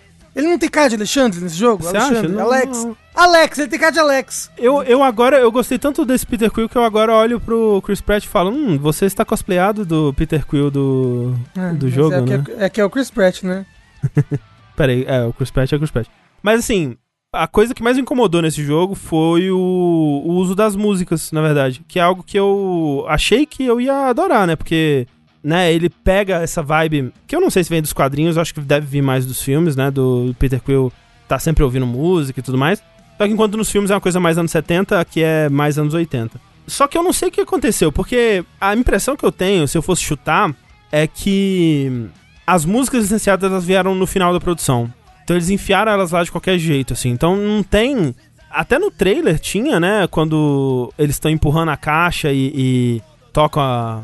Não lembro que música agora, mas tocava uma música, assim, tava bem sincronizado com a cena. Isso quase não tem no jogo. Tipo, tem acho que uma cena no final que toca uma música que é levemente sincronizada com o que tá acontecendo e ainda assim corta meio esquisito. E eles não fazem isso, tipo, toca essas músicas, tem várias músicas licenciadas dos anos 80, assim, mas é muito mal e porcamente é, jogado na cena, assim.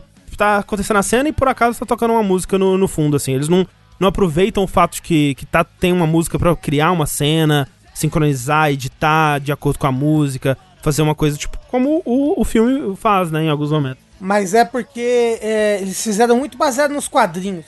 E aí nos quadrinhos não tem isso. Mas aí eu- o jogo já tava quase pronto, aí chegou a pessoa que tem o dinheiro e falou: Uai, cadê as Cadê as músicas músicas? dos anos 80? Como assim? Cadê meus Guardiões das Galáxias aqui? Aí falei, É. eita, porra, a gente esqueceu. É. Não era quadrinhos, daqui é filme, né? Pois é, pois é. Aí botaram a cara do Alex. Então, assim, tem algumas cutscenes que tocam as músicas de fundo. Quando você tá na nave, você pode. ter um, um rádiozinho lá que você pode escolher pra tocar, né? Enquanto você tá lá. E, tipo, é, é- funciona como uma música de fundo ali no momento. E também quando você ativa o especial, né? Que tem o. Você ativa o radinho ali, você chama, chama todo mundo, tem uma, uma ceninha ali. Aí, é, se você responder direito naquela cena ali, você ativa um. a- todo mundo é, fica meio que invencível por um tempo e toca uma música. E não achei que funciona pra mim. Assim, na verdade, eu parei de usar esse especial depois de um tempo porque eu achava que as músicas elas acabavam tirando o clima da cena de ação, assim. Tipo, você tá no meio de uma cena de ação, a música do jogo mesmo tocando mó épica, assim, uou, combate, etc. Aí vem a música e começa a tocar, tipo. Rick Astley, sabe? Never Gonna Give You Up. Começa a tocar é, Don't Worry, Be Happy, assim. Eu, porra, não tem nada a ver com a cena, tipo, mó merda. Então eu acabei é, parando de usar por causa disso. E o que é mais triste ainda, primeiro que a- a- eu acho que também outro problema é que a seleção das músicas ela é muito óbvia e muito memes, assim, muito.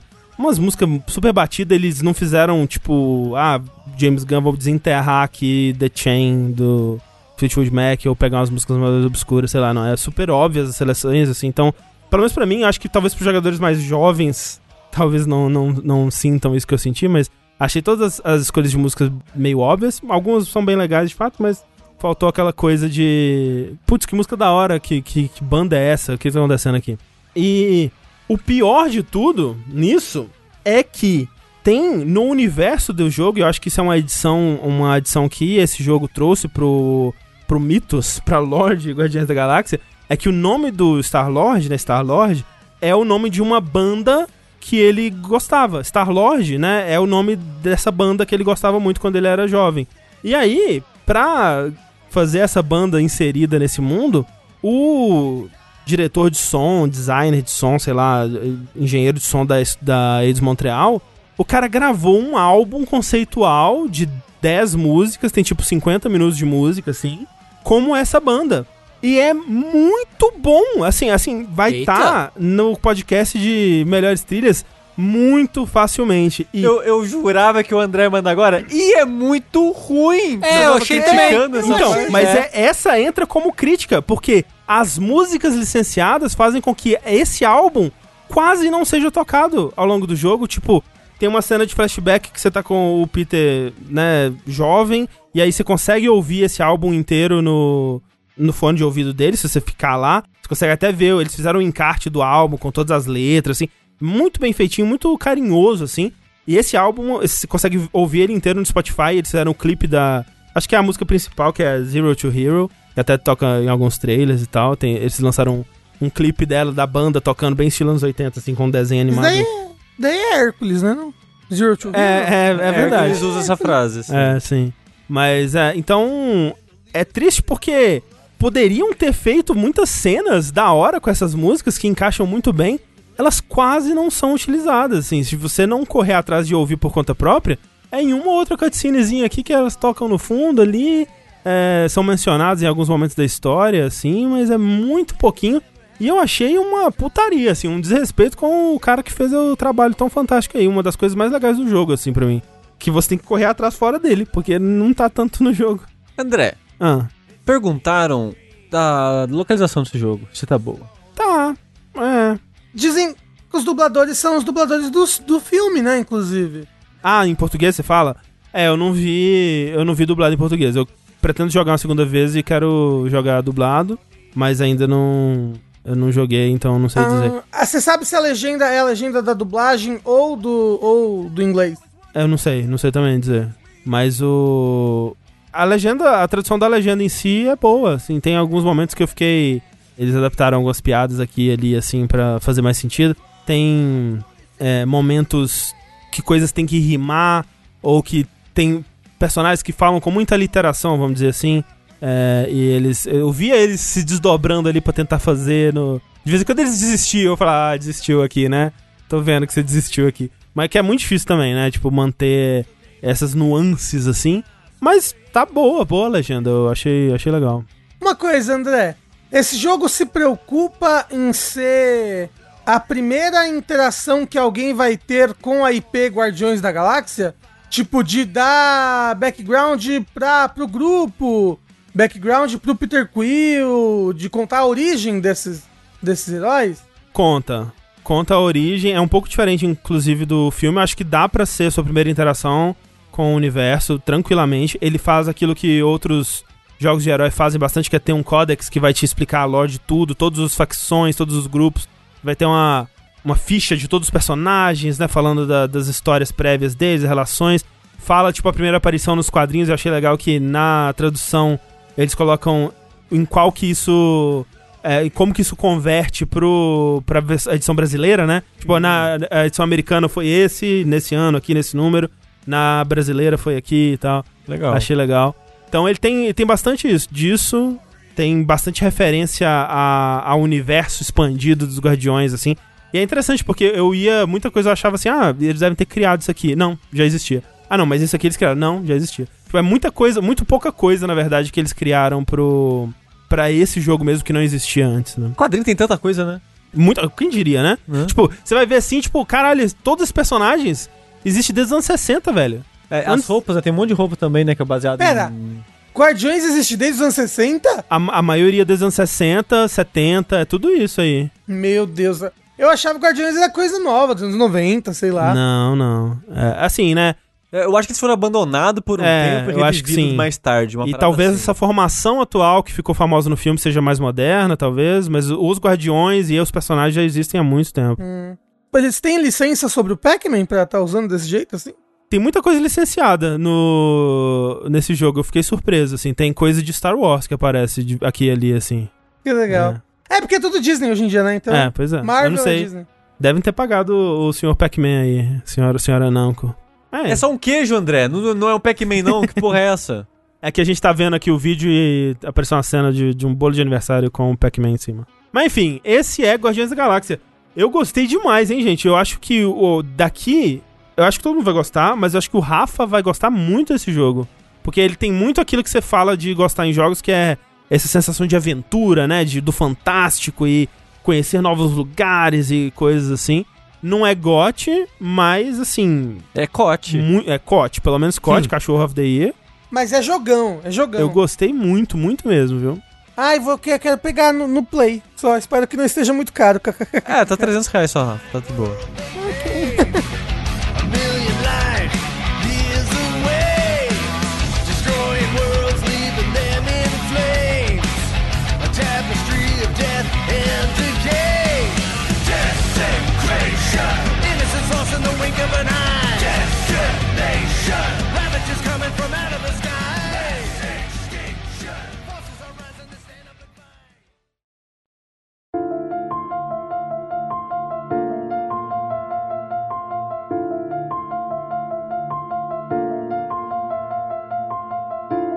Tô chegando à conclusão de que a gente tá retornando aí às origens da mídia videogame, porque 2021, além do, do ano. O que, que é ser o ano? É o ano do que 2021? O ano da, da- do, do loop Do temporal, né? temporal. Uhum.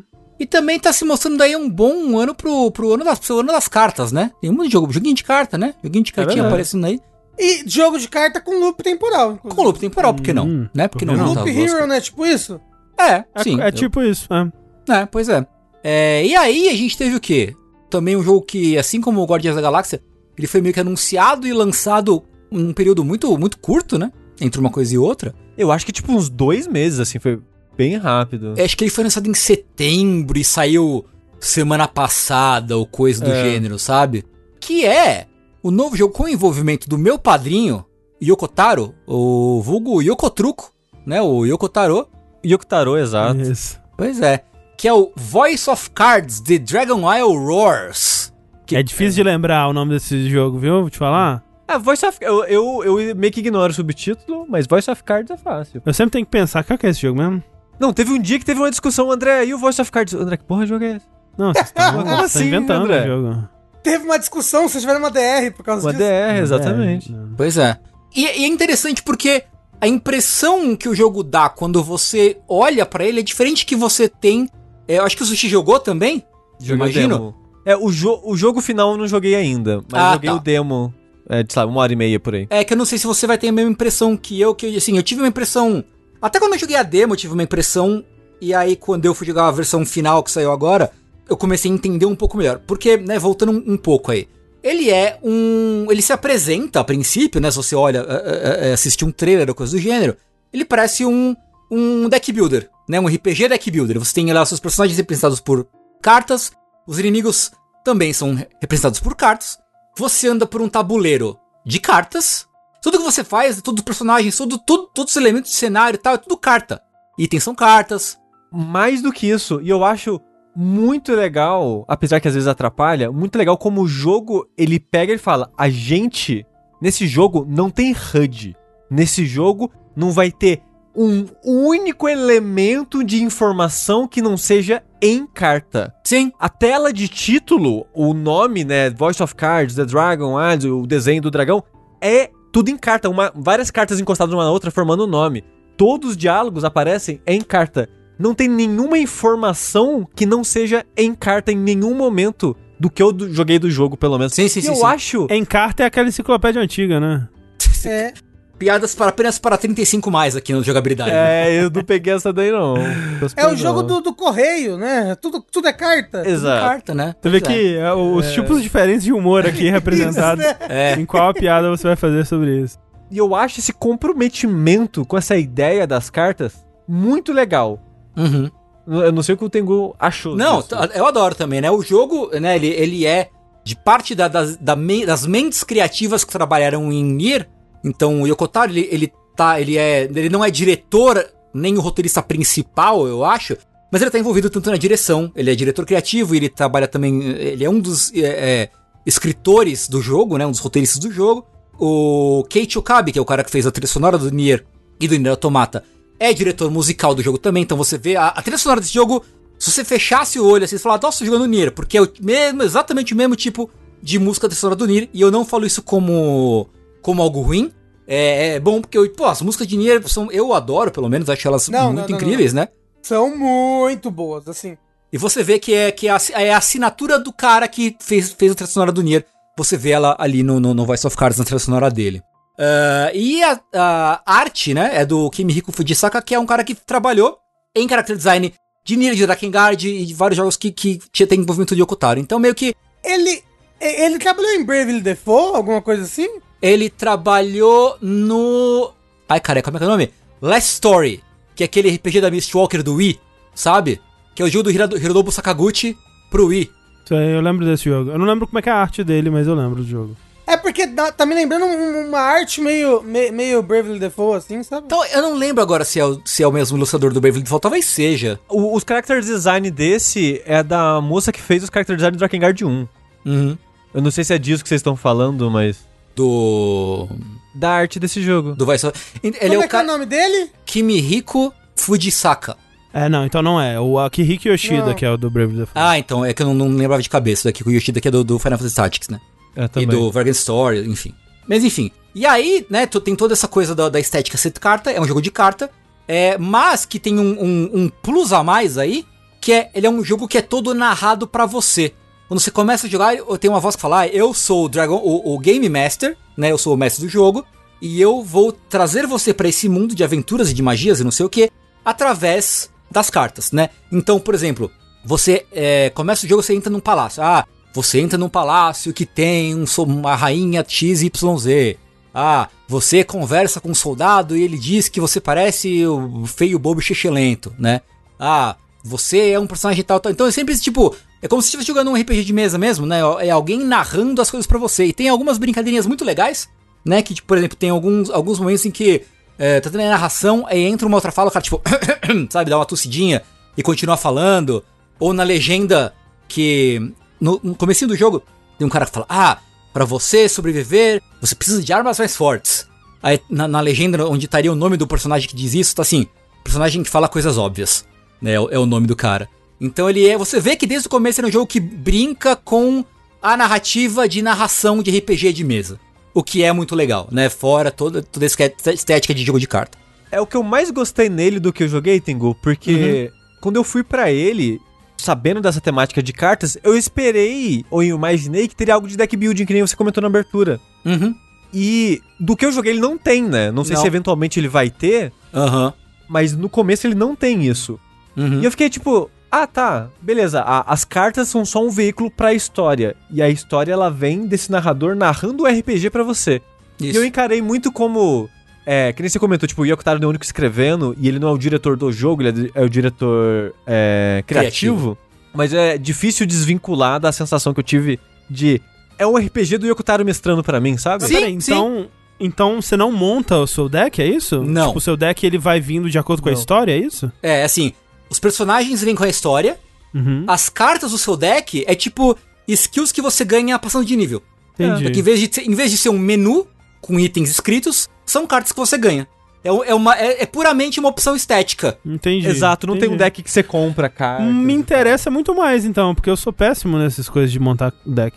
E aí tem, tem coisas tipo, né, é, lance de RPG, tipo, ah, tem uma magia que é uma carta que você vai, ah, é um ataque que custa 2 de MP, que, né, um- tem um sisteminha ali no combate, gasta 2 de MP, adiciona, você vai rolar dois dados e adicionar o número, o valor ao seu dano no combate. Então tem muita rolagem de dado junto também. Sei, sei. Então, a, a conclusão que eu cheguei, eu não terminei o jogo ainda, tá? É só pra, pra deixar claro, mas o que parece mais é que ele é um board game com estética de carta. Ele é um board game, não é um deck building. É um RPG meio que reduzido. Ah, e eu não digo reduzido no, no- no sentido pejorativo, mas ele é reduzido a forma mais básica, né? Que é o jogo de tabuleiro, né? Antes de ter videogame, você tinha o jogo de tabuleiro. Então você. É um jogo de videogame com a, reduzida a estética básica de jogo de tabuleiro e de carta, que vai usando é, a estética antiga num, num gameplay é, novo, entre aspas, né? Que não é nem tão novo assim, mas entendeu? É meio que uma mistura, um- uma saladona estética narrativa usando várias. Pegando vários aspectos de, de, de eh, eras diferentes no jogo. É interessante a história dele, Tengu? É, ele parece, assim, eh, pelo, até onde joguei, ele não entregou muito, mas assim, você tá, pra dar um meio que um resumo, né? Tem um, um lugar que vivia em paz, um reino da paz, não sei o quê, e apareceu um dragão, o dragão vai voltar, vai foder com tudo, e a rainha, a rainha chama vários aventureiros pro castelo e fala, ah, quem quer eh, matar o dragão e levanta a mão, basicamente. Ah, aí, você começa jogando com o grupo da demo. Então, pequenos spoilers, pequenos, pequeníssimos spoilers. Você começa o jogo jogando com o grupo da demo, né? Que são os três caras da, da, da religião branca lá. Que eu não sei como é que é o nome em inglês. Da, da doutrina branca, sei lá. Que é tipo uma maga, um guerreiro e um, e um velho. É extrema direita que chama. Isso. Isso. Além de branco, é horrível. É horrível. Vocês vão vão pegar um tesouro pra rainha que ela pediu pra vocês, que é a missão da demo. A missão da demo, você chega com a rainha e ela fala, ah, vai na caverna, caverna tal pegar um, um meu remédio do estômago. Ó, aparentemente no, no, no inglês é a Ordem de, do Marfim, Ivory Order. Ok, então é isso. Ordem de Marfim, que é melhor do que, né? Né? Da religião branca. É, ai, você joga com a KKK. Isso, né? Aí você, come, você começa, você começa acabando a missão da demo, volta pro castelo e aí começa a cena aí do dragão. E aí você, aí o narrador até fala, né? Ah, essa personagem chama tal, o velho chama tal, o guerreiro chama tal. Eles são três aventureiros val- é, é, é, valorosos da, da Ivory Order que não são os protagonistas. Aí ele meio que muda a cena, tipo, o protagonista é esse cara aqui, é um adolescente, fala, ah, você é um aventureiro que só tá aqui pelo dinheiro, você não se importa em salvar o reino, você só tá aqui porque você viu um anúncio na, na- na- no, no- no quadro da cidade, falou que ia ter uma puta recompensa e você resolveu aparecer. Você é meio, meio pau no cu, o narrador te fala. E aí você vai acompanhando a aventura desse cara, você tromba, você é esse cara, tem um companheiro que é tipo um hipopótamo, um bicho, um amigo dele, assim, que é um, um bichinho fofinho, mas é meio troglodita. E aí você encontra uma menina que é uma maga, que ela é, é, tromba, tromba com você e entra pro seu grupo. E aí o lance é, toda vez que você vai cumprir uma missão pra é, descobrir onde tá o dragão, descobrir coisas sobre, sobre a missão, esses caras da, da Ordem do Marfim então, chegam antes e se aproveitam de você pra, tipo, deixa você matar um monstro, vai lá, pega o bagulho e avança. Tá ligado? Eles são sempre lãs passando a perna em você, né? E a, e a Ordem do Marfim é uma organização que todo mundo adora. Ah, a Ordem do Marfim cria as poções de cura mais é, efetivas, eles ajudam todo mundo, eles são uma ordem filantrópica muito pica. Então, né, tem essa relaçãozinha que você fica tipo, tipo, o que essa galera quer, sabe? E é, é tipo, gente do bem passando a perna em gente que, que era pra ser sacana, assim, que era pra ser malandro. Então isso é, é, é é um aspecto interessante, mas eu não fui muito longe na história ainda pra ver isso aí. É, eu tô vendo aqui, é- é- ele é meio curto, né? Tipo, o que é, o que é até bom, né? Tipo, Uhum. Eu não vi no How Long to Beat quanto, quanto, que, ele, quanto que ele leva pra, pra terminar. posso te falar ou não? Pode, pode, pode. Não, eu não ligo. É que, tem- é que tem gente que acha que é spoiler, né? Tipo, Não, eu, eu não, não me importo. Se quiser falar. É, tá vendo aqui o completionista dele é 18 horas. Ah, acho um tempo ok. É, pra mim tá É. de ótimo tamanho. É. Tô vendo que se você for reto assim, Uhum. né? Sem completionista dá 12, 13 horas. Ok, parece uma tá- duração É, boa. eu, eu acho uma duração bem ok, na verdade. Bem ok. Inclusive, o pessoal do chat falou que no Switch dá pra jogar ele todo na tela de toque, se quiser. Ah, é, eu tô Ah. jogando no Switch. Inclusive, eu baixei pra Agnes poder jogar também. Tô Jogando ele no Switch. O que é. Que me deixa triste, porque a performance dele dá uma sofrida no Switch. E não deveria. Sabe? Mas não é, né? deveria. Tipo, dá uns slowdown que falou, porra, meu irmão, sério, papo sério mesmo, que tá dando slowdown. Que o jogo de carta tá dando slowdown no Switch. Você tá de sacanagem com a minha cara. É, ele é bem simplesinho, né, visualmente. Tipo, o que ele tem de 3D é, é o tabuleiro. É, né, é o mínimo, inclinadinho sabe? assim, mas é muito é, simples, né? É, enfim, né, sei lá. É, tri é um pouco triste. Mas qual é o, o, o, o gameplay básico do jogo? O que, que é? Você com o seu. Você tem uma peça, pecinha de jogo de tabuleiro, Um peãozinho, né? um peãozinho, que se você comprar um DLC, você pode comprar um peãozinho com a cara do Emil. Fica a dica. Olha aí. Você pode É comprar. assim o- que eles te pegam, Tengu. Mas eu comprei tudo já, você acha que eu não comprei? o, o pinzinho do Emil, o tabuleiro do Grimoire Vice, os dados do Emil e as costas de carta que é o manto, a, a, a pattern do manto do Emil. Eu comprei tudo, foda-se. Tá certo. Ninguém Yokotaro, te comprei também. aqui. É, O Octaro sabe lucrar. Né, porra. É. É, e aí, qual é o. Qual é o. Como funciona ah, o jogo? Você vai com o seu peãozinho andando pelo mapa, e o mapa são cartas. Então, quando você anda, anda uma, uma casa desse mapa, todas as cartas adjacentes elas viram pra revelar o que tem. Né? Tipo, ah, uma estrada, uma graminha e uma floresta. Aí você vai andando, plá, plá, plá, plá, plá, plá. Às vezes tem encontro aleatório com o inimigo, e às vezes tem eventos. É tipo, ah, é, você vê algo rolando na sua direção. Você presume que é uma garrafa de poção, você presume que é um monstro ou você foge. Né? E para cada escolha que você faz, acontece um, um, né, um- tem um evento ou outro, uma batalha, não sei o que. Aí tem tipo, ah, você encontra aqui um- uma luneta e você enxerga um pedaço de uma imagem no outro lado do mapa. Você vai, você vai se, se aproximar devagar, você vai se aproximar rápido ou você vai embora. Aí você achou um mapa, ah, eh, o mapa descreve que tem um tesouro perto de tal e tal lugar. E você vai, aí você tipo anota e guarda no seu inventário. É, Tipo, se você pode, a grande parte da graça é você andar des- eh, desvirando e revelando todo o mapa pra ver que eventinhos você encontra pra conseguir mais dinheiro, mais tesouro, ou encontrar com uma loja, uma loja secreta que vai te vender itens raros, né? Então é bem aquela coisa de jogo de tabuleiro, que você, ah, chegou nessa casa, rola um dado pra ver o que acontece. E sempre tem esse narrador te descrevendo todos esses eventos do jogo. Perguntaram se o narrador é o único, a única voz dublada do jogo. E é. Mas ao contrário de um jogo que a gente criticou há uns meses atrás aqui, que é o Biomutant, que é um jogo que ele tenta fazer isso, porque os, os animais eles falam. Aí o bichinho faz o barulho e o narrador fala, ele quis dizer isso, isso e aquilo. Uhum, uhum. O que ficava repetitivo e meio sem sentido. Nesse jogo não tem isso, é como se fosse um narrador narrando a história pra você. Então Tem um fica mu- audiobook. É, fica muito natural e o narrador, é, do que eu, que eu joguei, eu joguei em inglês, eu achei que ele mandou muito bem, assim. Ele faz vozinhas, assim. Às vezes, mas é bem sutil, assim. Sei. Ele não faz nada muito caricato, não. É, mas você vê que ele tem uma personalidade por baixo, assim, sabe? É, sim. Tanto que no começo, quando ele tá se apresentando, ele tá falando tipo, com uma voz normal, assim. Tipo, oi, Uhum. tudo bem, eu sou né, o narrador, a gente vai jogar esse jogo aí. E bora começar. E agora você está... Tipo, ele muda a voz, assim, do Uhum. nada, sabe? Então, tipo, Caralho, ele... o Sushi conseguiu dar uma encorpada aqui também, né? Não, É, ó, nossa, eu arrepiei. molhado. Eu fiquei Deu um É. negócio aqui. Arrepiei, arrepiei. É, e aí, se você chega em cidade, as cidade, as cidades você pode andar livremente por elas. Aí você tem lojinha, tem NPC pra conversar. Dependendo do que você faz, É, se você avança um pouquinho na história e fala com um NPC pela segunda vez, você destrava um outro evento. Uma coisa incrível desse jogo, fantástica, que achei fabulosa, animal, que é tanto em cidade quanto em- no campo aberto, quanto em dungeon, né? Qualquer mapa, você pode, né? Você anda com o direcional esquerdo. Você vai andando, né? Casinha, casinha, casinha, casinha. É, você pode também usar, o- usar o direcional direito pra apontar pra qualquer casa que já tiver aberta e ir direto pra lá. Você não precisa andar todo o caminho, você pode se teleportar. É como se fosse um board game, a mesa mesmo, né? Você, tipo, É. ah, beleza, eu já explorei isso aqui, não preciso da burocracia de virar a carta e ver o que, que tem embaixo. Só pega e coloca o- Aham, lá na puta que pariu. É, puta, é tão gostoso, cara. né? Experiência do usuário. Que, cons- que, que conceito, né? Já pensou? Já pensou? É fabuloso. E aí é isso, assim, você vai andando, explorando e tem os combates. Os combates eles são, como a gente comentou, né, com essas cartas, você é, é como se o mestre pegasse um tabuleiro e botasse em cima da mesa, e você tem suas cartas, que são seus personagens, personagens do inimigo. E é assim, cada turno, cada boneco seu tem um turno, ele tem um valor de vida, um valor de ataque e um valor de defesa. Toda vez que você tá no, num turno do seu personagem, você gera uma energia. Os ataques podem gastar de zero até sei lá quantas energias, mas pode acumular, pode gastar.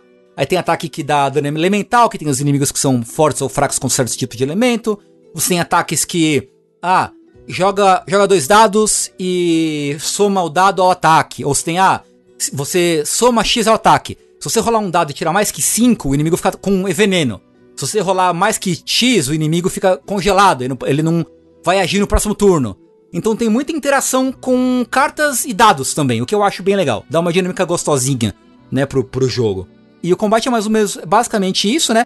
O jogo ele é daqueles jogos que ele te engana se fazendo de fácil e de repente te passa uma rasteira, assim.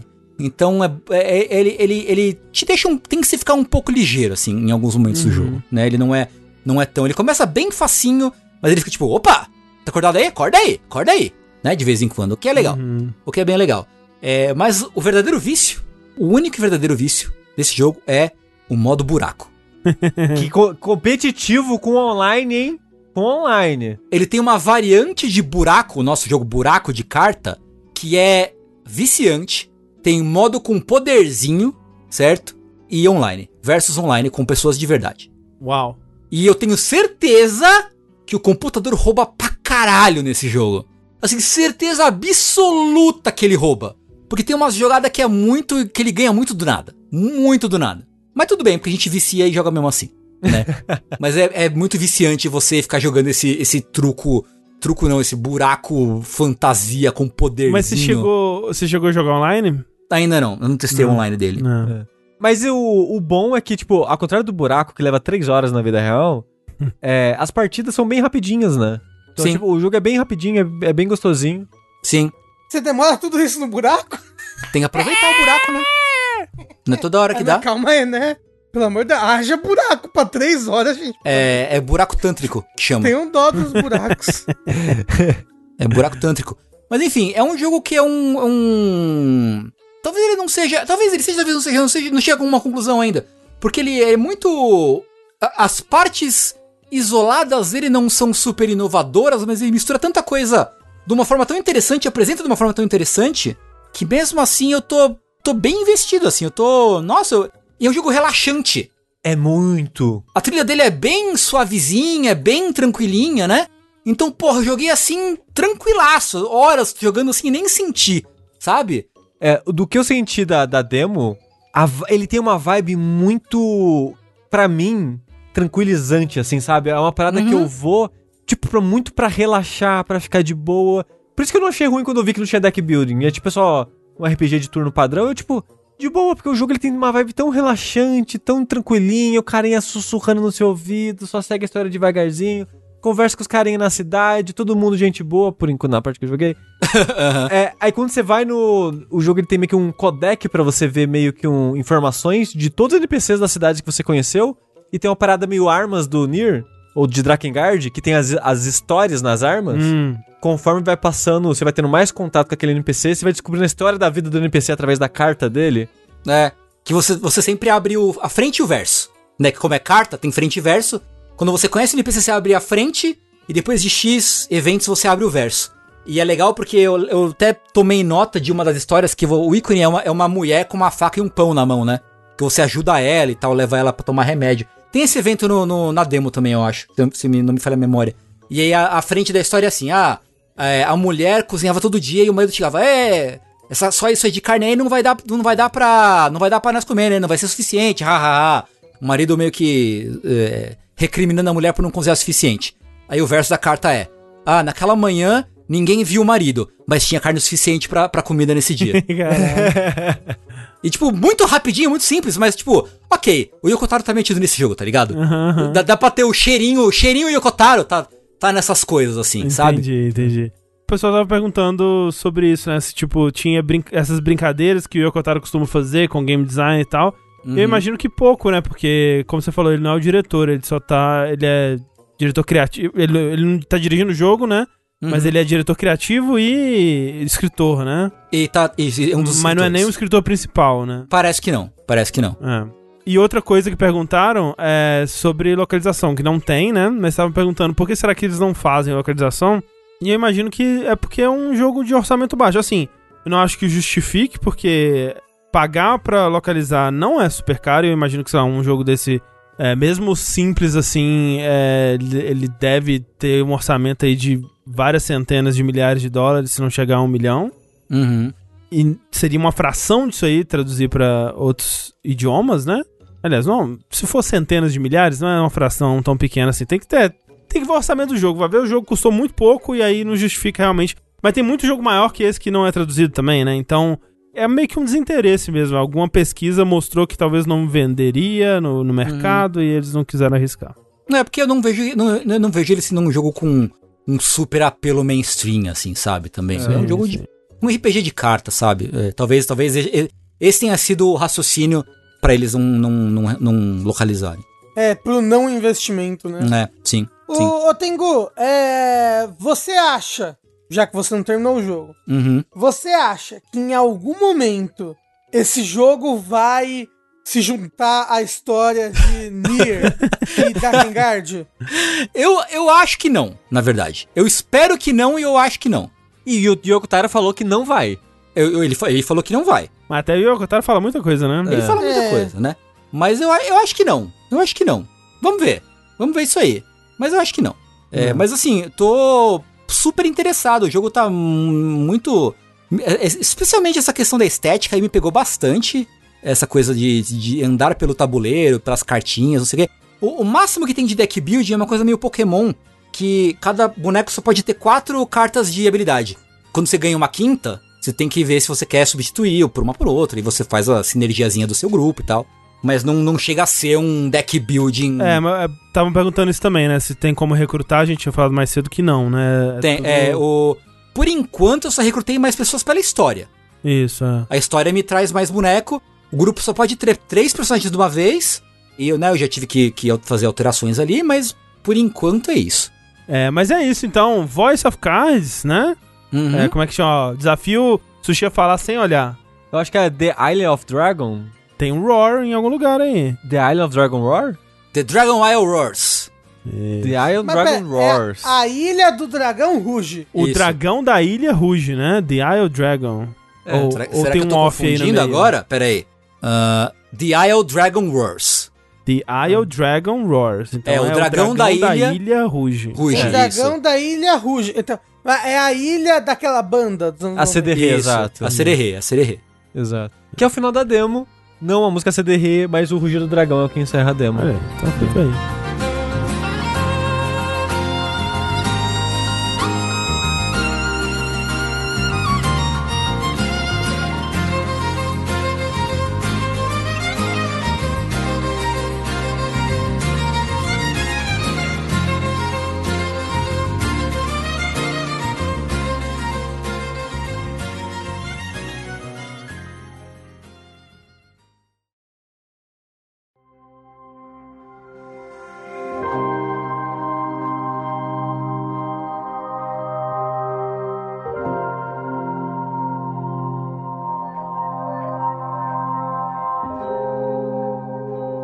E pra fechar, então, Sushi? Vamos falar de coisa ruim. Que mentira, isso? Ô, mentira. louco. Não, não serei tão negativo, eu espero, talvez. É, hoje eu irei falar de um Corta jogo... para. É uma bosta! É, pra um jogo que saiu há uns dois meses já. Eu não fazia ideia que já tinha saído há tanto tempo assim, mas só consegui jogar agora. Num plano que eu pensei, não, esse jogo não vai ser muito longo, vou conseguir terminar ele. Na semana que sai Voice of Cards, eu já, já emendo no Voice of Cards. Acabando o Voice of Cards, já emendo no Shin Megami Tensei 5 e vai ser show. Já s- sai o Voice of Cards há uma semana, tô na metade do jogo que eu tô jogando e vai dar tudo errado. E o jogo que eu tô jogando é Lost Judgment. Uou, que Ah. jogo é esse, Sushi? É basicamente a continuação de Judgment, que é um jogo spin-off da série Yakuza. Ou Ryuga Kotoko, ou né, o nome que você preferir aí. Joguinho de Yakuza. Exatamente. Que eu já comentei anteriormente aqui de vários jogos da série, né? Comentei também do, do Judgment. O André tinha até jogado, né? O primeiro Judgment quando a gente falou no Vértice há uns dois, três anos atrás. Eu não fazia ideia que, você, não fazia ideia que esse jogo era tão antigo. Até a história referenciar os acontecimentos do jogo anterior, como há três anos atrás. Eu, caralho, peraí, já saiu há tanto tempo assim. Ah, Mas esse jogo ele me surpreendeu muito, meio que de muitas maneiras assim, e eu não sei o que achar do futuro do estúdio. Hum. Ele é um jogo que ele obviamente está tentando fazer coisa diferente e acho que pro agrado do André, ele tá tentando se distanciar ainda mais da série Yakuza. Porque no primeiro jogo do- dessa série Judgment, ou Judgment, é, ou Judge Eyes em japonês, ele se passa no universo do, do Yakuza, do jogo Yakuza. Se passa em Kamurocho, que é o bairro, né, que se passa dos jogos, a maioria dos jogos pelo menos. E combate em tempo meio beat'em upzinho, enquanto você explora a cidade, você pode fazer meio que as mesmas atividades, pode ir no bar beber, pode jogar dardo. É, ele é um skin de advogado barra detetive em cima de Yakuza, né? Exato, só que era bem superficial, né? Sim, é. Porque o personagem que você joga, ele é um ex-advogado, né? Ele desistiu da carreira, virou um detetive, mas ele ainda é um advogado licenciado. Só, só que ele não tem interesse mais em atuar como advogado, ele virou um detetive particular. Então essa é a premissa, né, desse cara detetive particular que desce o cacete no mundo, que pode dar carteirada de advogado de vez em quando pro Sim. pessoal tremer na base. Nesse contexto do meio que de um submundo, submundo do crime, assim, sabe? E tem cena de tribunal. Todo jogo tinha que ter uma cena É. de tribunal. Ó, meu jogo perfeito tem botão de parry, é, esquiva que dá, dá slowdown e cena no tribunal. É isso. Fechou. É, mas o primeiro jogo, ele não tinha muito isso da parte advogado, ele não É pouco, tinha é pouco. muito isso da parte detetive. E uma crítica que o André teve, que pra mim não foi um grande problema, mas eu entendo, tinha muita luta. É, ele começava parecendo que ia ser de vez em quando só a luta, né? Mas É. logo, logo ele vai pra mesma frequência do, do Yakuza. É. Que no fim das contas, assim, é, é, Yakuza é foda, né? Porque é uma série de jogos que eu, na teoria, deveria amar. Todo, toda vez que sai um trailer do novo Yakuza, eu falo, caralho, isso aqui é a minha vida, velho. Eu preciso ver. Isso aqui é. Eu vou casar com esse porra desse jogo. Só que aí eu vou jogar e a parte de jogar, eu não gosto da parte de jogar. E é, é tão diluída, a coisa legal é tão diluída numas coisas que eu não acho legal, que é, eu- eu- o único Yakuza que eu terminei foi o 6. Mentira, eu terminei o, o primeiro do PS2 na época. Tem que jogar o zero. É, tem que jogar o zero. É, apesar que eu gosto do 6 também. Mas esse jogo, eu sinto que ele tem um pouco menos de combate, até onde eu tô. Tô com umas 38 horas de jogo. Capítulo acho que 5 ou 6. Não sei quantos são no total. É, e como sempre. Porque Yakuza, eu não. Esses jogos desse tipo, no caso, né? Eu não consigo ignorar o mundinho, porque eu acho o mundinho tão legal. Uhum. E eu acho que as side missions elas agregam tanto a história, o universo e o personagem também, né? O Kiryu, muito do que as pessoas falam do Kiryu, o protagonista da, da série Yakuza até o 6, muito disso vem das side missions, né? Tipo, dele ser Sim. uma pessoa receptiva, sem preconceitos e coisas do tipo. E esse aspecto dele você só vê na side mission, basicamente. Uhum. É. É, o tom das side missions da história principal é bem diferente, né? e- Exato, né?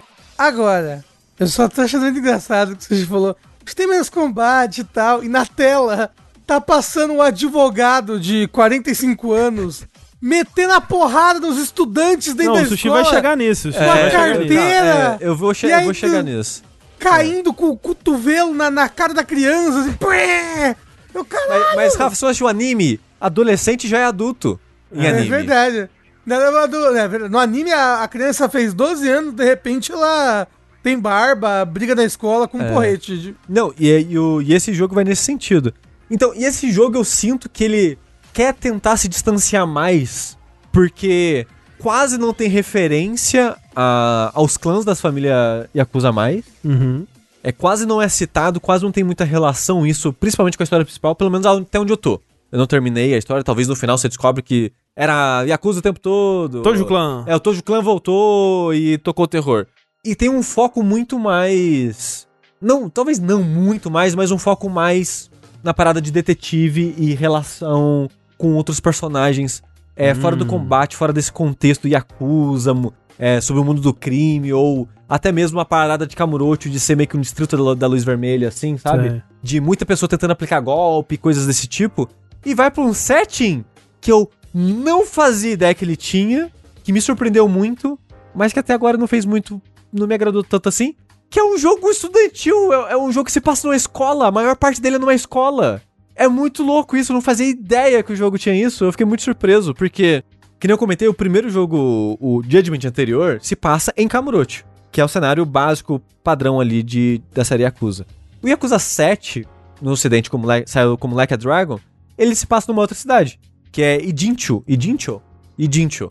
E esse jogo vai pra lá também, porque pra quem não sabe, o estúdio que faz esses jogos é basicamente jogo anual. Então eles reciclam muita coisa. Então, Uhum. ah, criou uma cidade nova? Opa, vai ter uns três jogos nessa cidade nova agora. E o Lost Judgment, ele se passa, até onde eu joguei, a maior parte em Idincho, apesar de ter pedaços em Kamurocho também. Você pode ir e voltar quando você quiser é, dos dois bairros aí, Uhum. das duas regiões. Mas o mais bizarro é, em Idincho, a maior parte das coisas que você vai fazer é dentro da escola. Hum.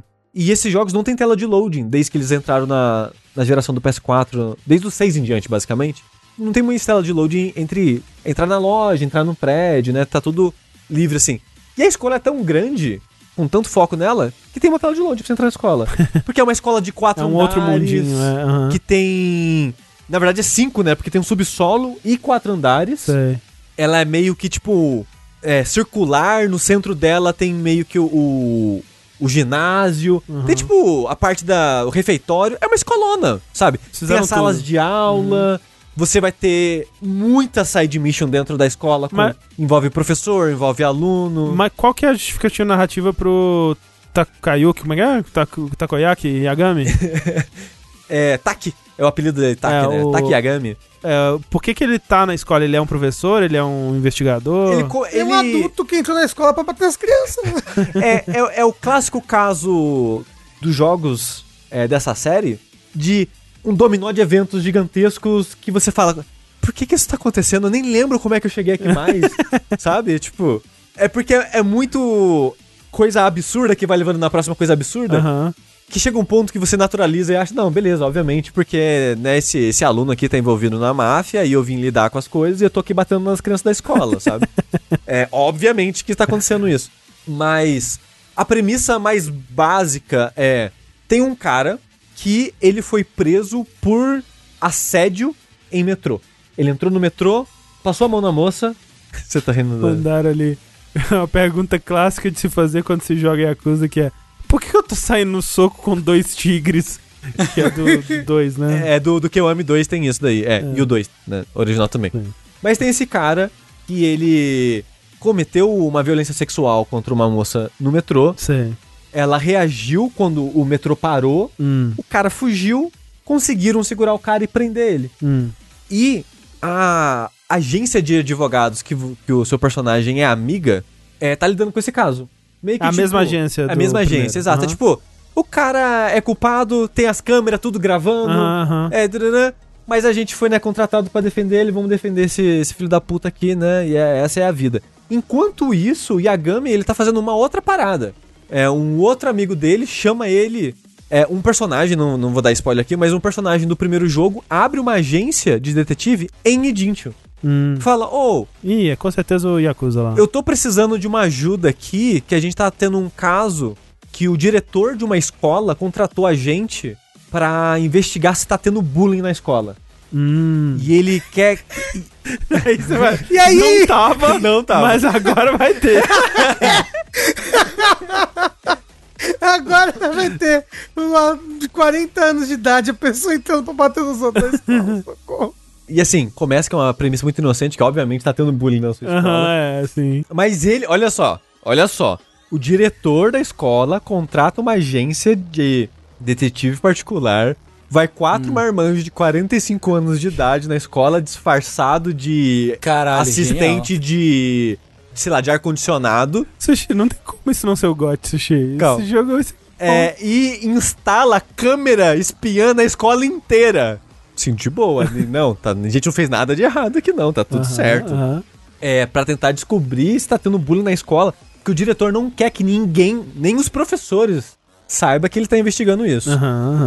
Você obviamente descobre que tá tendo bullying na escola. Você começa aos poucos. Isso é nesse caso separado do, do outro do cara que foi preso, né? Aham. Quando. Conforme você tá investigando essa parada na escola, quando você meio que acaba esse caso, você descobre que os dois caras têm relação. Ah. Porque. Isso é, isso é o comecinho do jogo, tá? Tipo. Tá, gente, não tô dando muito spoiler aqui não. Quando vai sair o veredito do, do julgamento do cara que foi preso lá no metrô, ele sabe que ele vai ser acusado de, Do assédio lá. é, é, ele sabe que não vai ser inocentado, né? Sei. Que ele vai Ah. ser. Vai ser tido como culpado, vai ser preso e tudo mais. Ele vai no púlpito, quando fala, tipo, ah, você tem alguma coisa pra falar, pra se defender e tal, ele. Então, o meu filho, Joãozinho, há quatro anos atrás, sofreu bullying na escola X, é, da, da pessoa tal. O caso foi pra julgamento, inocentaram o cara que fez bullying, falaram que não teve bullying. Meu filho cometeu suicídio e o cara saiu livre. Hum. É, se vocês forem no prédio tal, lugar tal, vocês vão encontrar o corpo desse cara. Eita! Aí você, eita, o jogo abre com isso, com esse corpo sendo encontrado, mas ninguém sabia de quem era, porque o corpo foi, tipo, sabe, de um mês atrás, tá tudo eu podre. lembro disso no trailer. É. É, tá tudo em decomposição muito avançada já. Aí já fica, puta que pariu, o que que tá acontecendo? Vira um rebuliço. Aí a sua agência dos seus amigos fala, ou, é, você consegue ajudar a gente? É, aconteceu uma parada aí, a gente precisa fazer uma investigação na escola tal em Edintio. Você no, no escritório do diretor. Tipo, tô aqui já. Você quer que eu fale o quê pro diretor? O que, que você quer que eu pergunto pra ele? E nisso essas histórias se cruzam. Ah, entendi. E você começa a investigar isso de. Tá, por que, que esse cara sabe que o corpo desse indivíduo tava lá? Foi ele que matou? Aí começa a ver. Não, mas não pode ser ele que matou, porque quando ele cometeu o assédio no metrô, foi a hora que supostamente o cara morreu. Segundo a, Entendi. a Ah, ok. autópsia. Olha, olha, dá- a, a trama engrossa. É, então a história começa a avançar a partir daí, ligando essa escola com esse caso e tudo mais. Os professores começam a entrar nisso, os alunos começam a entrar nisso, e isso o personagem, pra ter uma justificativa pra tá dentro da escola, porque tem gente que começa a ficar incomodado que você tá lá investigando essas coisas, né?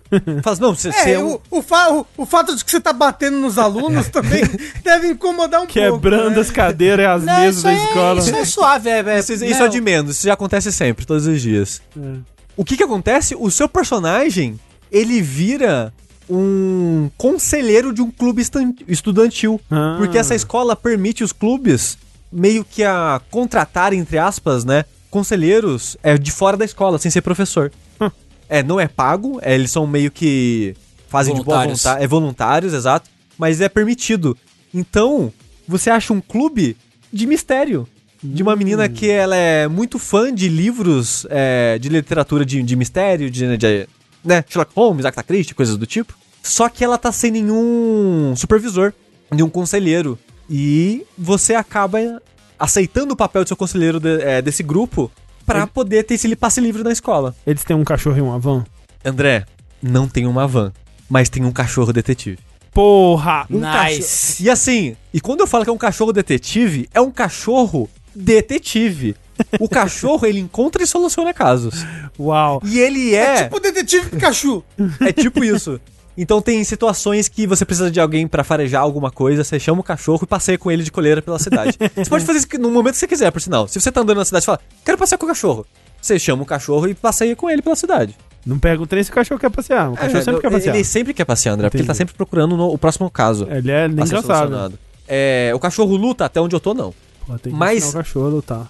Por que, que eu falo que o jogo se passa tanto na escola? Porque tem essa escola. Tem a história principal, né? Que tem esse envolvimento grande da escola.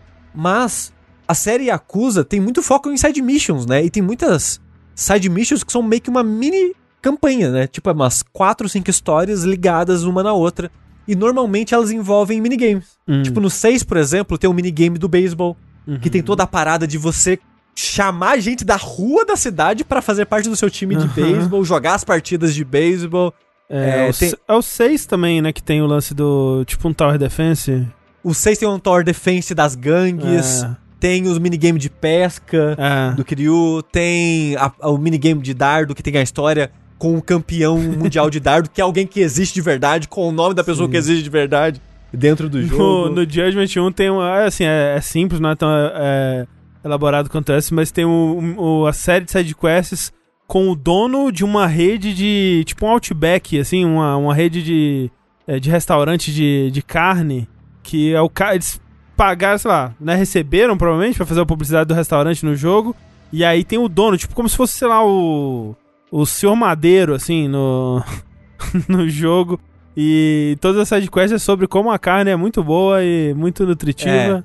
Porque Ya- Yakuza tem muito dinheiro de patrocínio de outras marcas. Todas Sim. as marcas que vocês veem no jogo não foram eles que pagaram pra estar lá. Eles correm atrás para as marcas pagarem para estar lá. Por isso que tinha aquela loja Dunk Shot. Aham. Antigamente no 7 tiraram ela e no Lost Judgment não tem mais ela. Agora é uma estação de polícia. e sei lá, agora tem Pepsi no Lost Judgment. Uau. Tem. E sempre, sempre te- teve muita marca de refrigerante japonês, agora tem Uhum. Pepsi, por exemplo. Mas de qualquer forma, isso é patrocinado. No 6 tem o minigame de academia. Patrocinado. a academia é patrocinada, é verdade. É.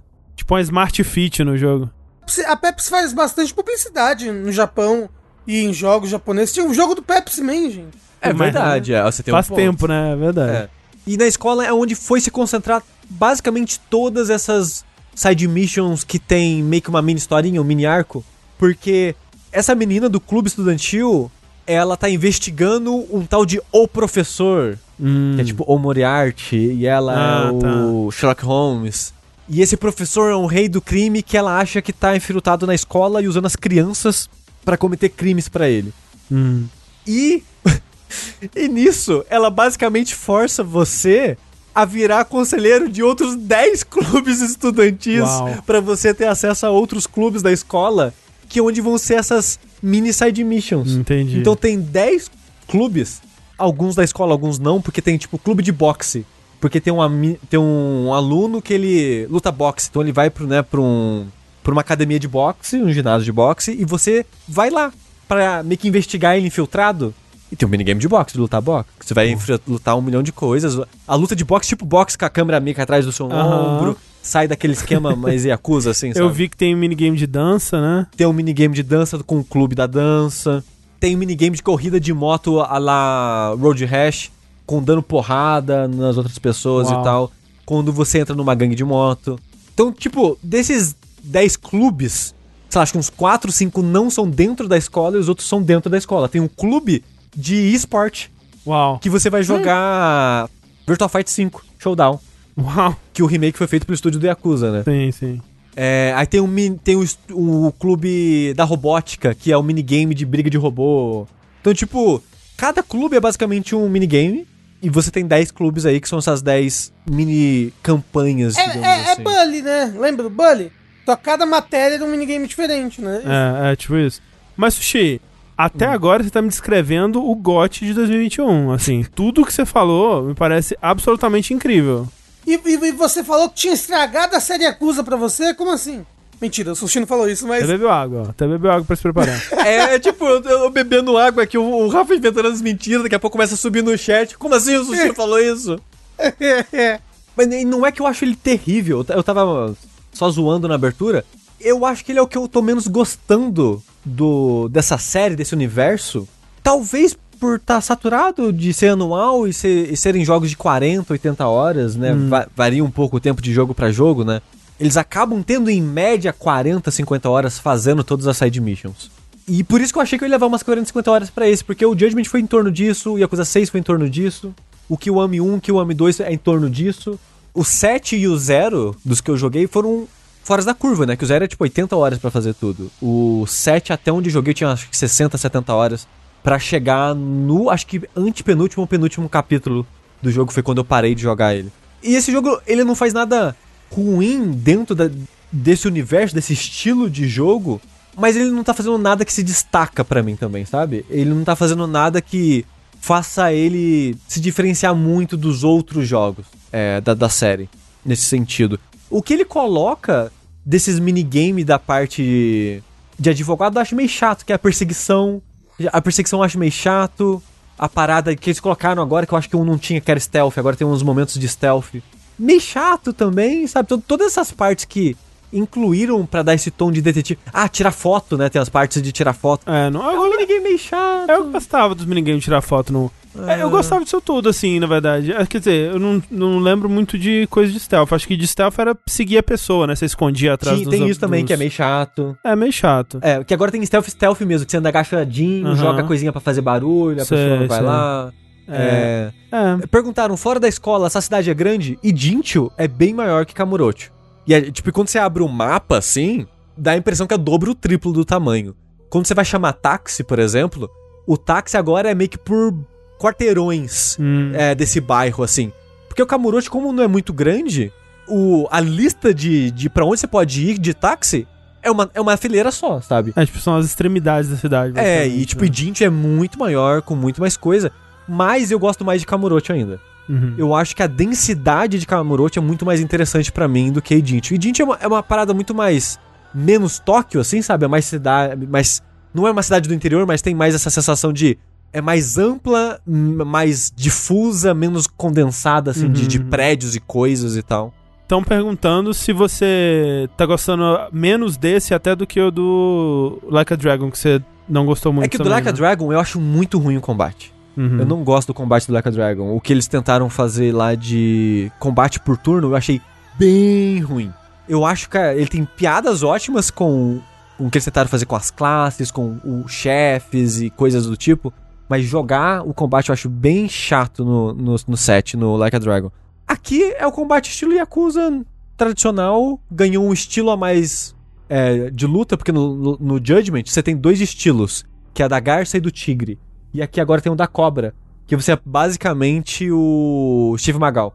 Steve, Steve Magal? Steve Magal Steve- não, caralho, Steve Seagal. Magal. Steve Steve Magal, é, olha. Juntei os que dois pariu. lá. o Steve Magal. Seria ele o lutador perfeito? Steve Magal? Será que é, será um sonho? É, Gente, como é o nome do moço? Steve Seagal. Steven Seagal. Seagal. Ah, tá. E como é o nome do outro Magal? Sidney Magal. Sidney Magal. Ok.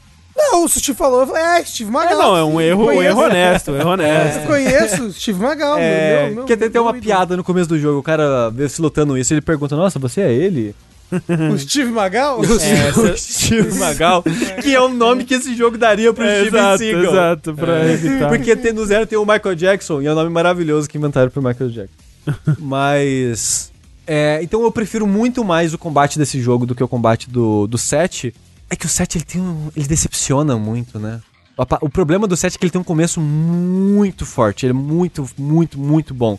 E ele vai cagando cada vez mais, né? Cada passo que você dá no jogo é um, um peidinho de bosta que ele dá. É, e esse jogo, ele, ele meio que tem, tipo, ele é médio. Hum. Ele, ele. Uma coisa que me decepcionou a princípio. Normalmente, esses jogos da série Yakuza, ou do universo Yakuza, tem um começo muito bombástico, né? Aham. Os primeiros dois capítulos são muito uou!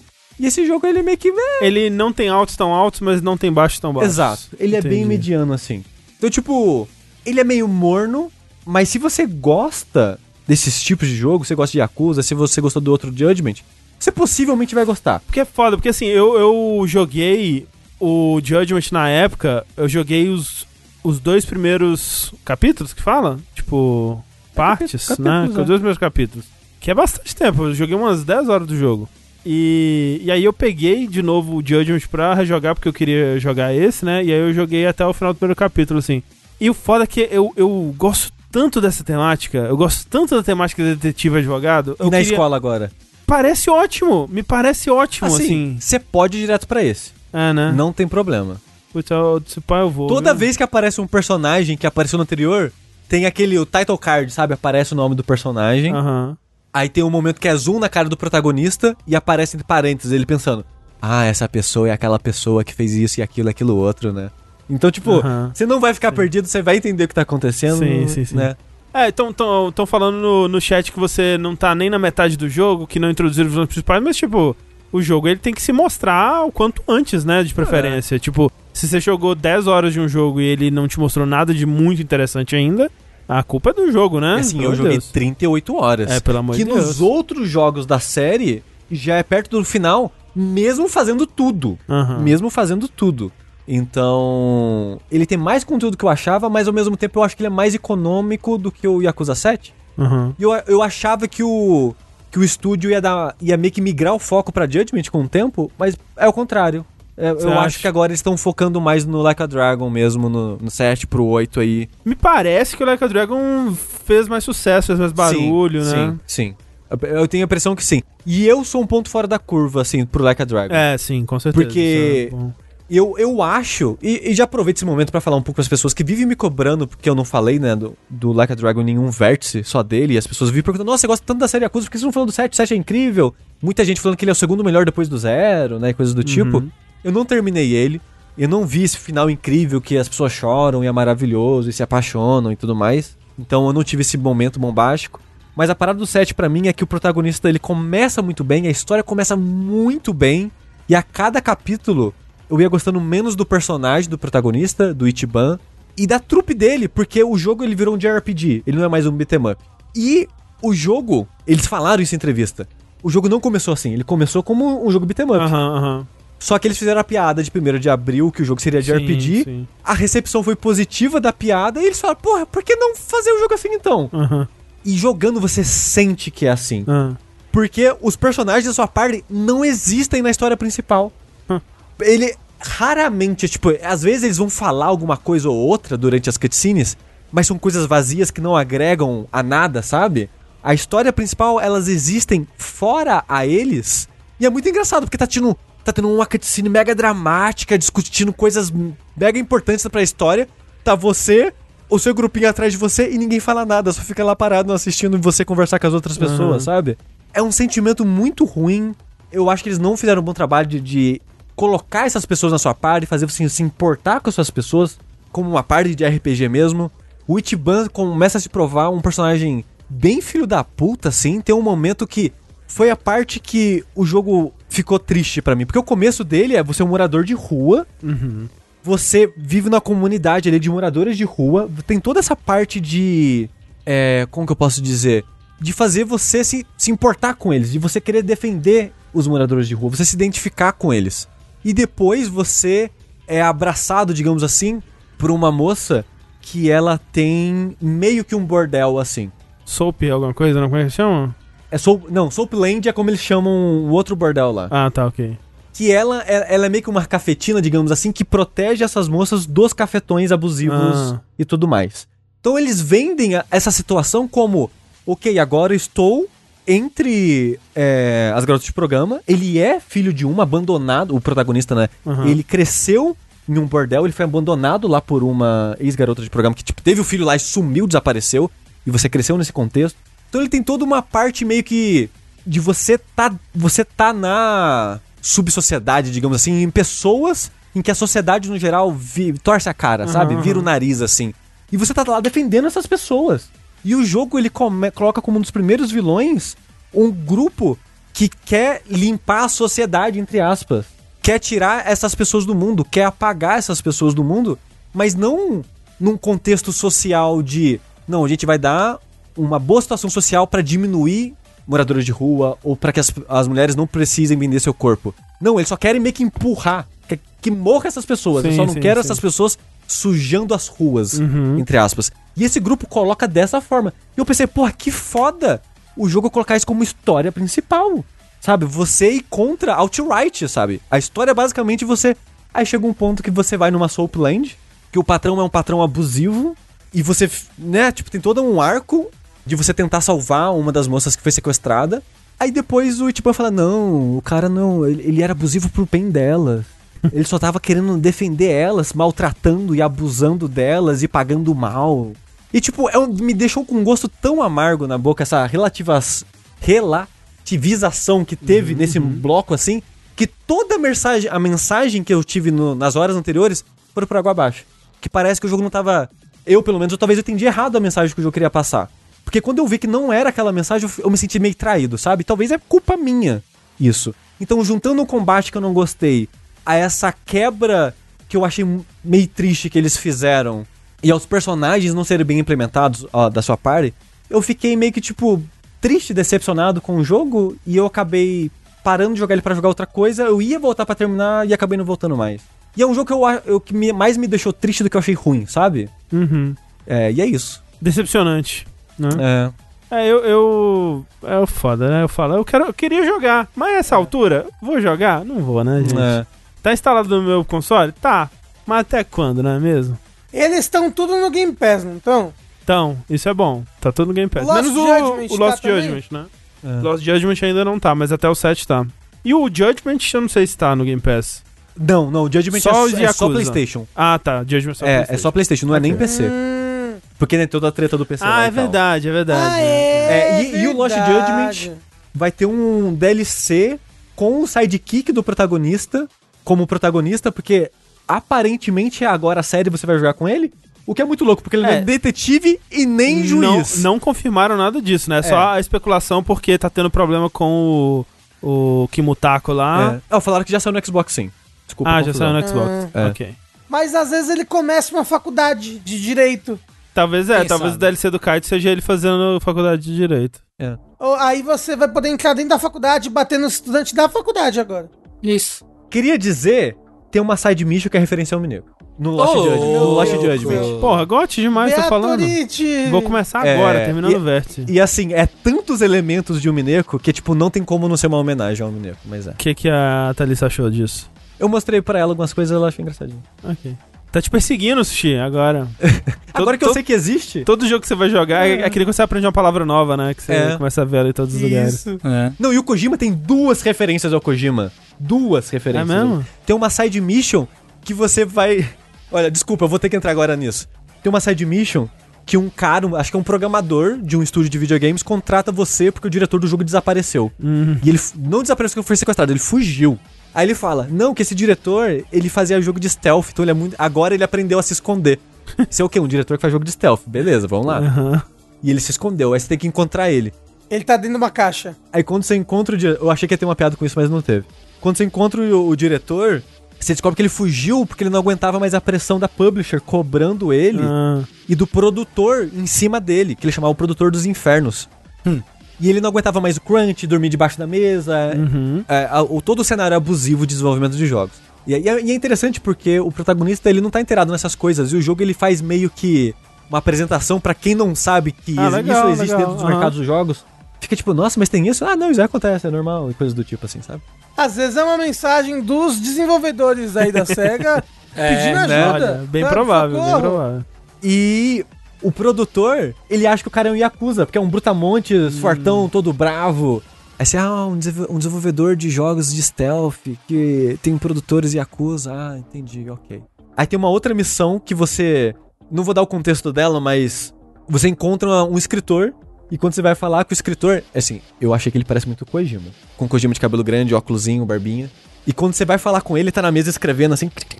Ele, caralho, isso é incrível, eu sou muito um gênio. E eu não consegui não ver o Kojima na, naquele Ah, momento ok. também. Mas aí, aí já é a É. sua, a sua colocação. É, exato, ali, né? exato. Sou eu, sou eu Completando as projetando lacunas. ali, exato. Mas assim, com Mas, certeza o Kojima, se você pegar ele desprevenido, ele tá digitando Não, no o computador Kojima dizendo, tá eu sou um retweet." gênio. O Kojima dá retweet 15 vezes ao dia das pessoas lendo o livro que é Kojima, um gênio. Ele dá retweet nas pessoas lendo a Ah, porra mas tem que vender o livro mesmo, ué. Caralho. Não, o, o Kojima digita os roteiros dele, o- uma mão no pau, outra mão no teclado. Caralho, eu sou muito genial, porra. Ai, caralho, como eu sou genial. Caralho, minha mente. Ai, minha mente. Como é que é? Caralho. O ma- masturbe a mente e as ideias, né? Isso, masturbe a mente igual as ideias, porra. Me joga Tá aos aí. lobos. Tá aí. E com essa belíssima frase que com certeza estará na, na nossa nova camiseta à venda no Jogabilidade, nós encerramos mais um vértice. E enquanto a camiseta não chega, eu sou André Masturbiamente. Eu sou o Eduardo Sushi. Eu sou Rafael Goz Ideias. Eu sou o Tengu. E até a próxima, gente. Tchau, tchau.